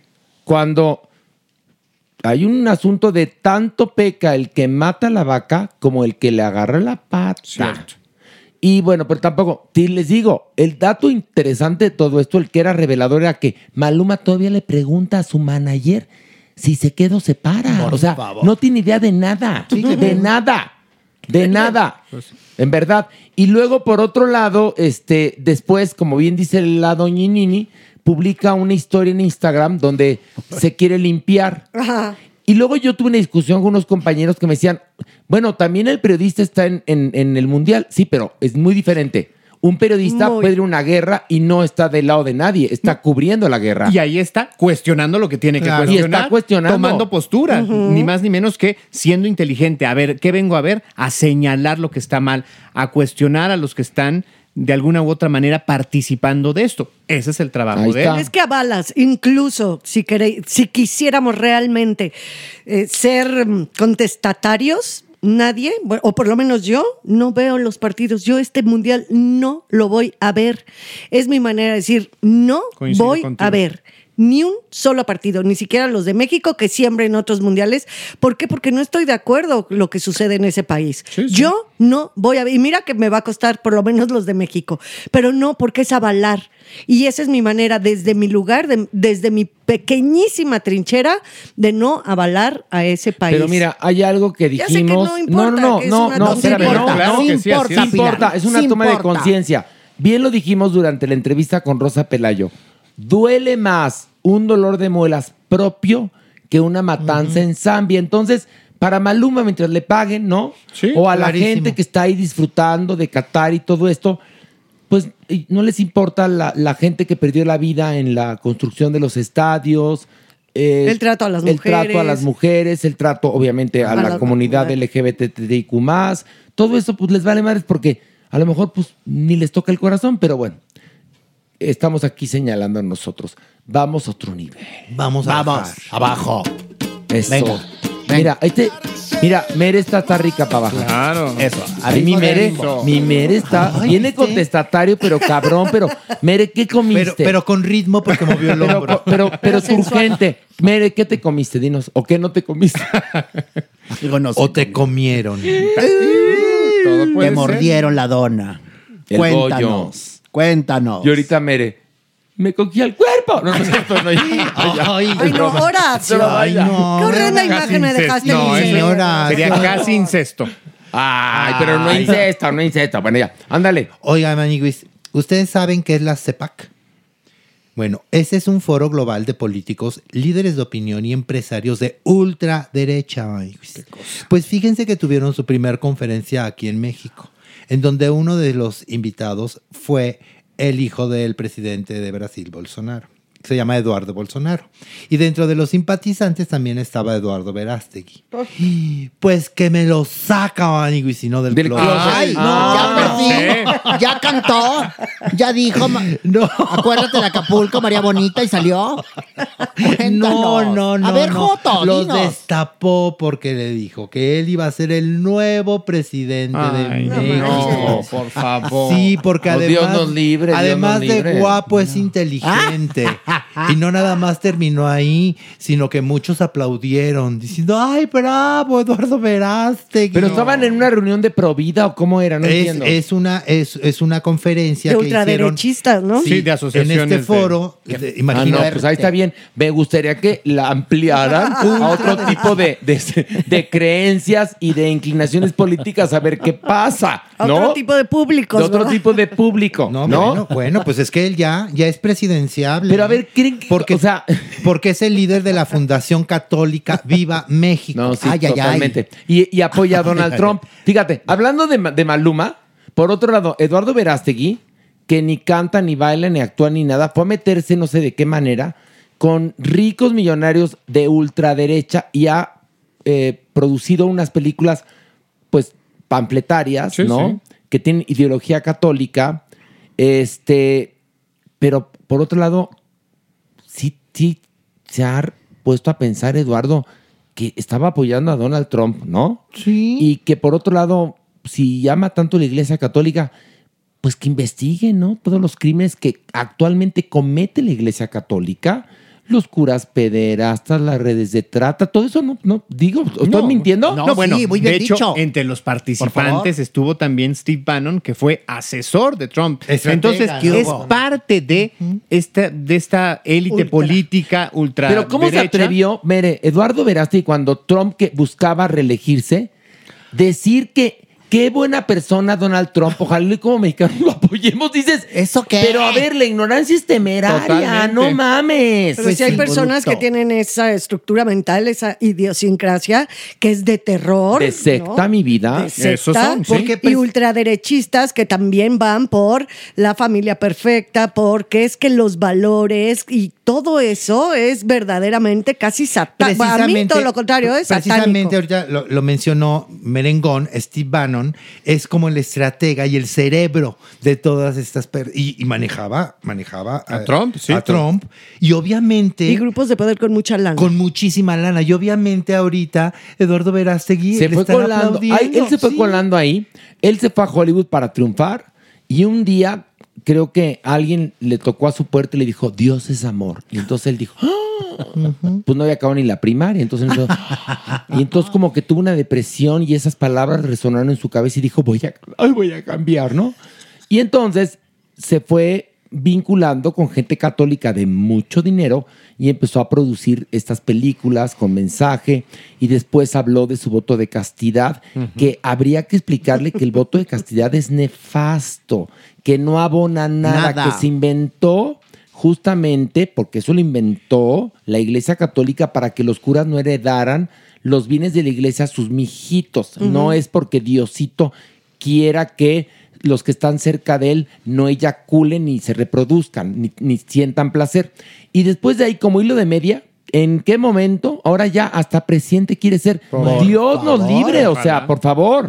Bueno, y lo No, peor no, es que para este señor Bannon, incluso para Donald Trump, es una buena posibilidad Ay, de no. que No, pueda bueno, ser no, no. presidencial. sí, porque hace alguien que podría, eh, en el hipotético y remoto caso que ganara, quien tendrías domesticado, Claro, por supuesto, y seríamos, y seríamos el patio trasero de los gringos. Exactamente. Por supuesto, ¿Tú crees que Verástegui distingue, en verdad, te lo juro, una constitución de un menú de Sanborns? Bueno.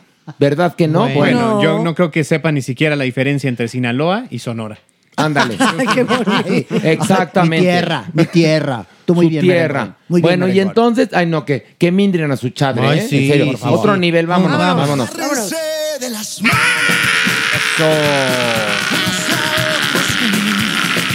Doñi, ¿qué le pasa? oiga, oiga, sacó hasta fuego por la boca. No sé si era grito, ya estaba haciendo gárgaras. ¿Qué pedo? ¿En serio, Doñi? Qué le estaba pasó? desahogando, Horacio. Ay, me desahógese así, Por mira, favor, ponte. venga. Eso. A ver, Ándale. ponte. No, ponte. ¿Por qué? Ay, hasta a mí me dolió. Oiga, vamos a cantar. Otra oportunidad. Al Joto. Otra oportunidad. Al Arailo. Otra oportunidad. Al Peuteo. Otra oportunidad. Al al Mampo, sí, te voy a decir Mampo. Uy, se le secó no nada más el cuerpo, sino el ¿Sabes- cerebro también. ¿Sabes una cosa? Nada más estoy esperando a que llegue el viernes, fíjate. ¿Para qué? Para ver la obra de teatro Un acto de Dios. Pues se va a divertir y ver muchísimo. cómo te cachetean y cómo el No público a pide tu cabeza. No, no pide tu cabeza, pide. ya me La contaron. gente que me quiere. ¿Sí o no? Correctivo, correctivo. Ahí va, ahí va. No, ya. ¿Qué hubo? Te hablas Por de- igualado. Sí. Respeta a sus mayores. Por favor. Y es mujer. Y me frené, porque te iba a decir Uto. Me frené. Ya dígale, puto. No, no es cierto. No, ya, no, ya. Olvídalo. No, es broma. Joke, joke, joke, joke, Ese joke. es bonito como remate, pero y en bajito, ya sabes, bajito, porque así Uto. suena bonito. Sí, es bonito. Suena bonito. Oigan, ya, les tengo que dar este averno. A ver, a ver, a ver, a ver. Está muy triste este averno. ¿Por no, qué? no es feo, es feo este averno. No, no me hagas llorar. No, sí. Fíjense que el lunes pasado, el 21 de noviembre, Maniwis, estuvo aquí la NFL. ¿La qué? A ver, ¿la qué? NFL. Permíteme. No, ¿Qué? no, doña, lo Sí, dijo lo bien. dijo bien. Lo dije bien, vieja estúpida. No, lo, lo dije dijo bien. bien. Pilar No, ni vieja siquiera habló. estúpida. Pilar ni siquiera habló. A ver, Por mere, favor. Pilar ni siquiera habló. ¿Por qué la está insultando? Exactamente. Traduzca a. No, diga, diga usted qué significan esas siglas en inglés. National Football League, la Liga Nacional de Fútbol. ¿Qué hubo? National Football League. Ay, sí te salió bien, Jota. Bueno, el- la NFL estuvo aquí en el Estadio Azteca el lunes pasado, ¿no? Sí. Porque jugaron los 49 de San Francisco No, y hay una cosa. los Cardenales de Arizona. Y fueron muchas personalidades Uy, claro. corriendo al Estadio Azteca para sentirse que estaban ahora sí que en el primer mundo. Ajá, que, ¿No? estaba- que estábamos en algún lugar de Estados Sí, que- Unidos. sí, sí, sí. Y Pero sopas perico. ahí viene tu triste Sopas realidad. perico. Que en el medio tiempo el espectáculo era el grupo firme. No, pues sí. Y ahí entonces me los empezaron a buchear. Ay, torsión. Ay, no. A ver, La hay una cosa. Ese público está acostumbrado a mínimo Katy Perry. Por favor. Perdón, que te lo diga. Con todo y botargas. Pues Con sí. todo y botargas. Pues sí, lo o dirás en chía, Justin pero- Timberlake o Pues sí. Lady Gaga Por o favor. Madonna, Sí. ¿no? El grupo firme. Entonces, Firme. pues sí, que, que Ay, peguen el lo zócalo es una cosa, Ahora. pero el paladar sofisticado de los que les gusta el fútbol, pues no, no, no, no. Pero yo creo que además de eso hay otra cosa, que es un asunto político. Finalmente, el grupo firme se subió a esta promoción que le hizo el gobierno de la Ciudad de México. Bueno, este, huéspedes distinguidos, personalidades. Bueno, este, a todos les regalaron un certificado de primaria, ahora le va. Para que se personalidades que hicieron historia en la Ciudad de México y de alguna u otra manera también, así como las personas que van a, a- a ver el, el- el Super Bowl y que les gusta el fútbol americano tienen estos gustos musicales diferentes al regional mexicano, también la mayoría, no la totalidad, se identifica más con la oposición a la cuarta transformación. Entonces, políticamente le un- cobraron eso a Grupo Firme. Ah, no que tú estabas aquí, pues bueno, Mere, aguanta mere, vara. pero sí han de haber sentido bien gacho, no, ¿no? pobrecita. Porque Sí, después de haber sido ovacionados, No, mi y vida. todo, han de haber sentido bien gacho que porque en el momento que los anunciaron ni siquiera habían salido, ¿no? Apenas así de, y ahora, con ustedes, en la noche de fútbol, el grupo Firme. Era un abucheo antes de que salieran. Y sí salieron con carita, sí, veías Pues la sí. carita de sacaditos ¿Sabes de qué onda. pasa? Que cuando todo mundo te aplaude, pues ya te crees que es Don Claro, Vergas, ¿no? claro, claro. Y ¡zas, culebra! Cuando entonces te topas con un público que no te quiere, Ay, entonces ay, sintieron ay, ay. pinche. Porque además andaban muchos amigos de- del grupo Firme ahí viéndolos en el Estadio Azteca, como el Canelo, por ejemplo. el y- Canelo y viajó can- de Guadalajara. Sí. ¿Perdón? Estaba ahí hasta lo enfocaron cuando cantaron ¿Ves? el himno. ¿Ves? Claro que estaba ahí el Canelo. Pero el asunto es que. Con el pues, de Shark Tank. mu- eh, que es que guapísimo, ¿eh? Porque fíjate que yo estaba en un restaurante en Arts y ahí los vi. Y él, este señor, qué bonito cuello tiene, en verdad. Pero bueno, el asunto es que. El asunto es que se toparon pues con... Con, una realidad. Con Pues, una realidad. exacto. Con hay eso una cosa. público. Hay una, hay una película es, eh, cuyo, cuyo plot, cuya historia fue escrita por Tom Stoppard, que toma un fragmento de Hamlet y a partir de ahí hace toda una, pues, una construcción sobre un argumento muy interesante que se basa en por qué murió Guildenstern y Es Rosencrantz padrísima. en Hamlet y la respuesta es porque dijeron sí al poder. Y eso es Shakespeare, que aplica siempre, ¿no? Sí. Entonces, pues cuando dices sí al poder, mueres. Ya sea de alguna manera simbólicamente o hasta poéticamente, perdón. No, hasta Pues sí. popularmente Pues se sí. puede decir así, no sé si esté bien dicho, ¿no? Pues sí, pero Aquí aplica, Maniguis, lo de popularmente. Y después ya entrevistaron a... ¿A, al, ¿A quién? al vocalista. A ver, ¿quién ¿Cómo es? se No, llama? Edwin ¿Cómo se Cass. llama? Edwin Cass. Ah, no se lo sabía. No se lo Sí sabía. veo, sabía, No, Edwin. lo- No, a ver, Edwin. ¿tú crees? La doña y yo ¿Qué somos, seremos lo que sea, pero pendejos no. No. Lo buscaste y Ah, Merengón te ayudó. Edwin, ¿y cómo se llama el hermano? A ver. José Cas. Pero sí, No, pues sí se llama. Por chistoso. Creo que sí es John Cass, ¿no? Pues, pero no José. Bueno, es pues, Juan. ah, pues, pero a ver, a Johnny Cass. ¿Y aquí quién trae la nota? ¿Horacio o tú? El pues tú. Joto, toma. Oye, después ya los entrevistaron y dijo, bueno, de todas las experiencias se aprende. Cuando quieran les llenamos otra vez el estadio, pero ya con nuestro público.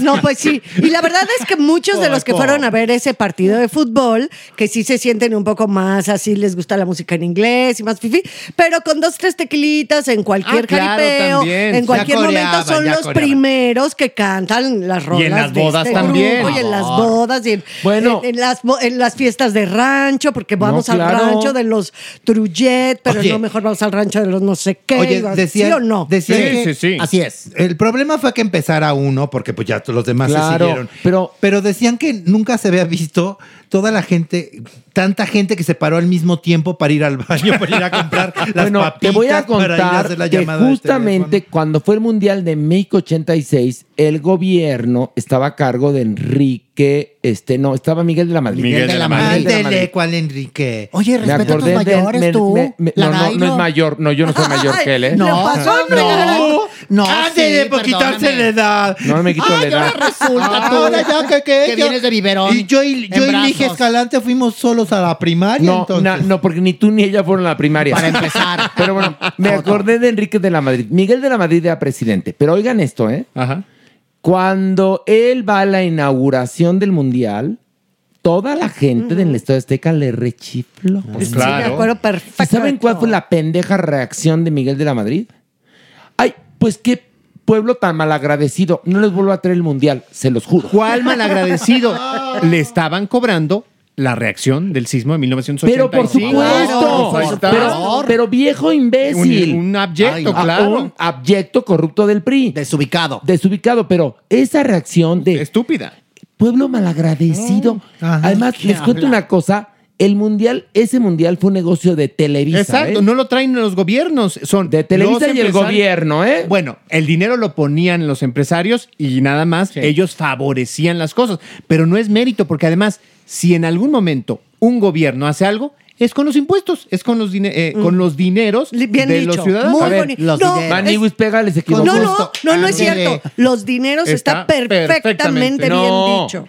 Trastabilló. Y la Maniguis Por viene favor. muy purista. Ah, no, pero me encanta esa palabra, decir A mí los también los dineros. dineros me fascinan. Oye, ¿y cómo ¿Y va a el ser coste? eso de cómo Claro. va a ser eso del mundial de Canadá, Estados Unidos y México? Pues, ya por lo menos ya se sabe que el partido inaugural le toca a México. Ay, ay, ay. Ándale. Ahora pregunto Ay, ay, ay. yo, Marce Ebrard fue allá a Bueno. accionar la acción. Lleva en Qatar viaje de no, No, sé cuántos pero días. dime una, una pregunta. ¿Qué, eh, ¿Por qué él va a ver la logística o, o cómo está o por qué Porque él es el cree que, o secretario, sea, no ¿verdad? entiendo. Pues finalmente él es el secretario de Relaciones Exteriores y aprovechó toda la coyuntura para, pues, pasearse. Recuerden que está este favor. movimiento de las corcholatas y dijo, voy a aprovechar el Mundial, voy a poner un centro de asistencia en Qatar que depende de la Secretaría de Relaciones Exteriores. Ahí a ver, está- pégale. A ver. de la sí Cancillería. y pues ahí anda paseándose. El señor anda. Pero está viendo, viene, eh, no, está viendo la logística para, para accionar la acción. Ah, claro. Así.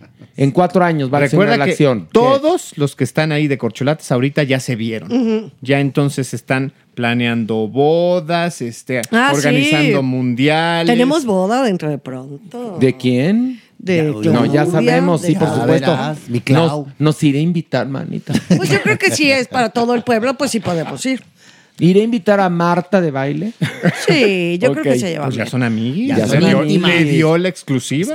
No, padrísimo. Oye, bueno, ándale, una más. Una más. Órale, una, dos, tres, vámonos.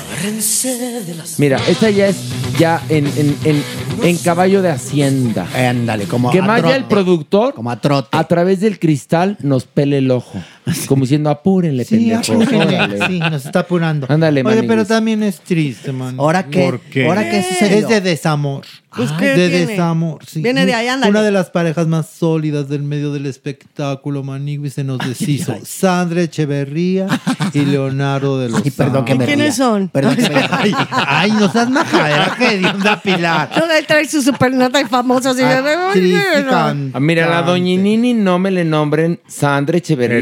Perdón, es que yo me reí. Yo nada más me reí, Horacio. Ah. Ok, ok. Se me hace que usted Perdón. le mandó el embrujo. Ni- ¿Cuál Oigan. embrujo? ¿De qué estás hablando? Porque la representó, fue la actriz que hizo su papel y seguramente Y gran, ahí mandó algo. y gran parte Que de me eso arremedó, perdón. tuvo mucho que ver con esta separación. Ay, de verdad. Sí, porque Perdón estaba muy ocupada Sandra Perdón. Larailo.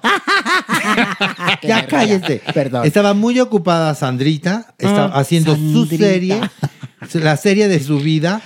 Y entonces Leonardo le dijo, oye, ya, espérate, ¿qué te pasa? Ya, Atiende la casa, Atiende ¿no? la casa. Y porque también dicen que mi Sandra es muy exigente. En el Ay, ay, orden, ay. muy poco tolerante, que entonces ya sabes. de- Leonardo, dejaste los calzones de fuera del lugar. ¿En serio? No doblaste bien los calcetines. Y que él pues la quería y la toleraba. Oye, te voy a contar pero una que muy cosa. majadera, ¿eh? No, pero es muy. Sandrita es muy educada. Pe- pues, ¿eso qué? Tú eres muy educado y también eres muy majadero. O sea, por ejemplo, Sandrita estaba bueno, muy intolerante. ¿Qué tal el joto no, el día no. de hoy? Doñinini. Mampazo de ¿Sabe nervios. Viene subido, viene subido. Mi doñinini, Ah, usted y yo nos vamos a hacer otro podcast. No, sí, Se yo llama bueno. Los Apestados. no, Ya. Ay, ¿cuándo empiezan? Sí. Y tú te vas a quedar con el- ustedes los jotos, mi amor. ¿Con cuál? me- eh, o sea, ¿Tú ¿cómo, a cómo cuál te vas? ¿A cuál te quieres ir, Me quedo en este porque ya tiene prestigio. Oye, pero te voy a contar una cosa. Ya que- con ustedes armar el suyo. Ella como Maluma, lo que le conviene. lo que le conviene.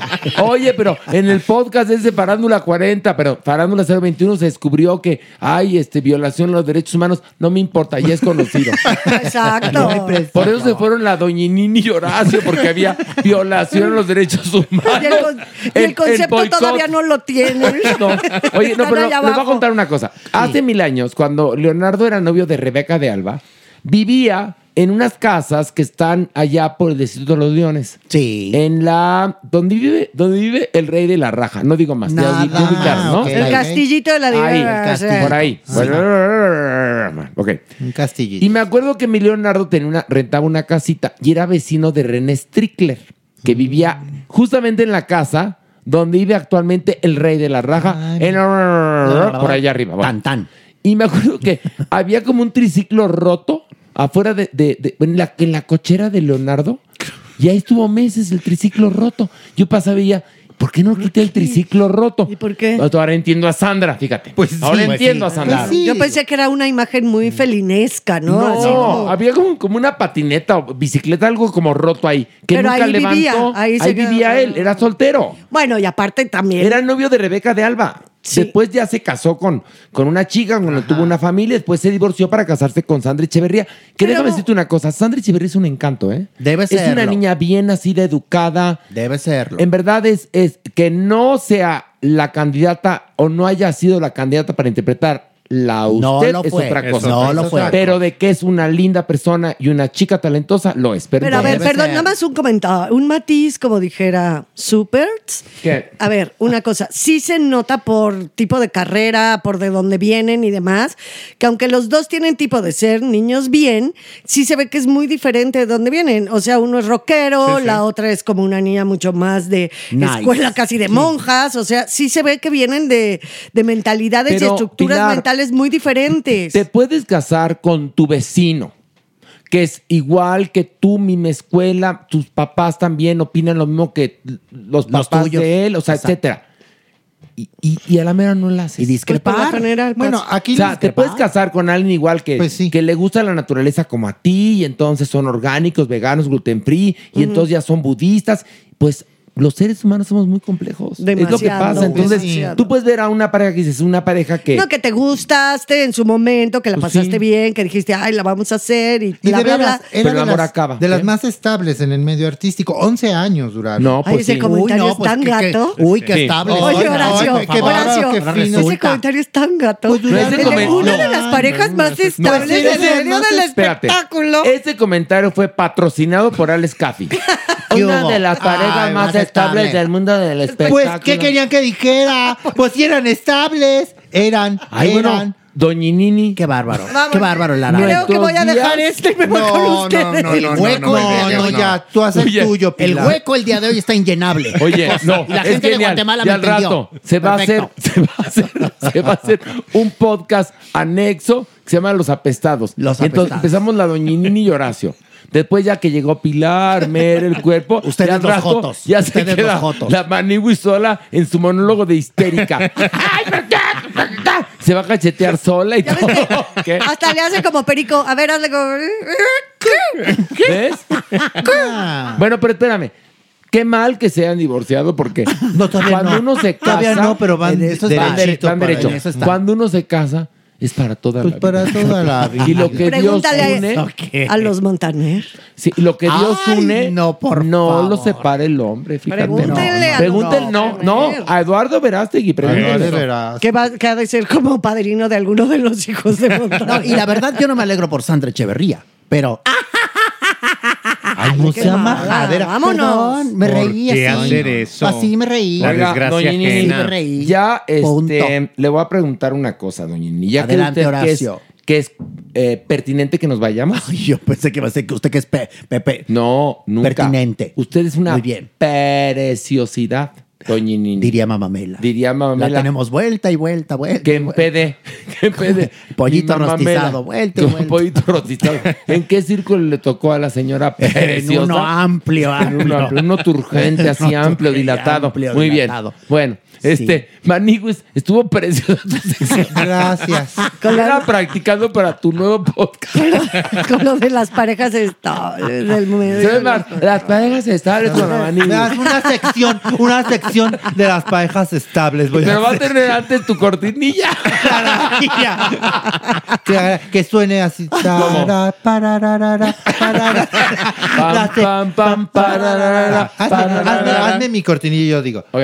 Pam, pam, pam, pararara, pararara. Esta es su sección. Pam, param, pararara, pararara. Las parejas estables. A ver, Maniguis, Con en el- con- una cortinilla No, qué no bárbaro. se No. tiene que decir lo que tienes escrito en el Por texto favor. en las pausas que tú te inventaste. ¡Haz tu Se di- podcast! ¡Haz tu podcast! Vela, esta es histérica. Yo estoy haciendo de mío, ¿sí? No, Maniwis, mira, en serio, estás muy histérica. Vea que te la metan. y luego- no, Y luego ya. seguimos No, ya. platicando. Luego Los sigue esperamos, los esperamos en el Teatro Shola, un acto de Dios. Ándale, ya está. A las tres decimos adiós. Una, dos, tres. ¡Adiós!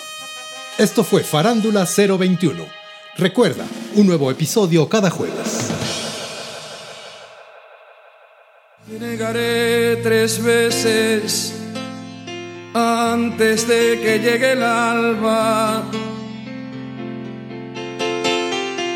Me fundiré en la noche donde me aguarda la nada. Me perderé en la angustia de buscarme y no encontrarme.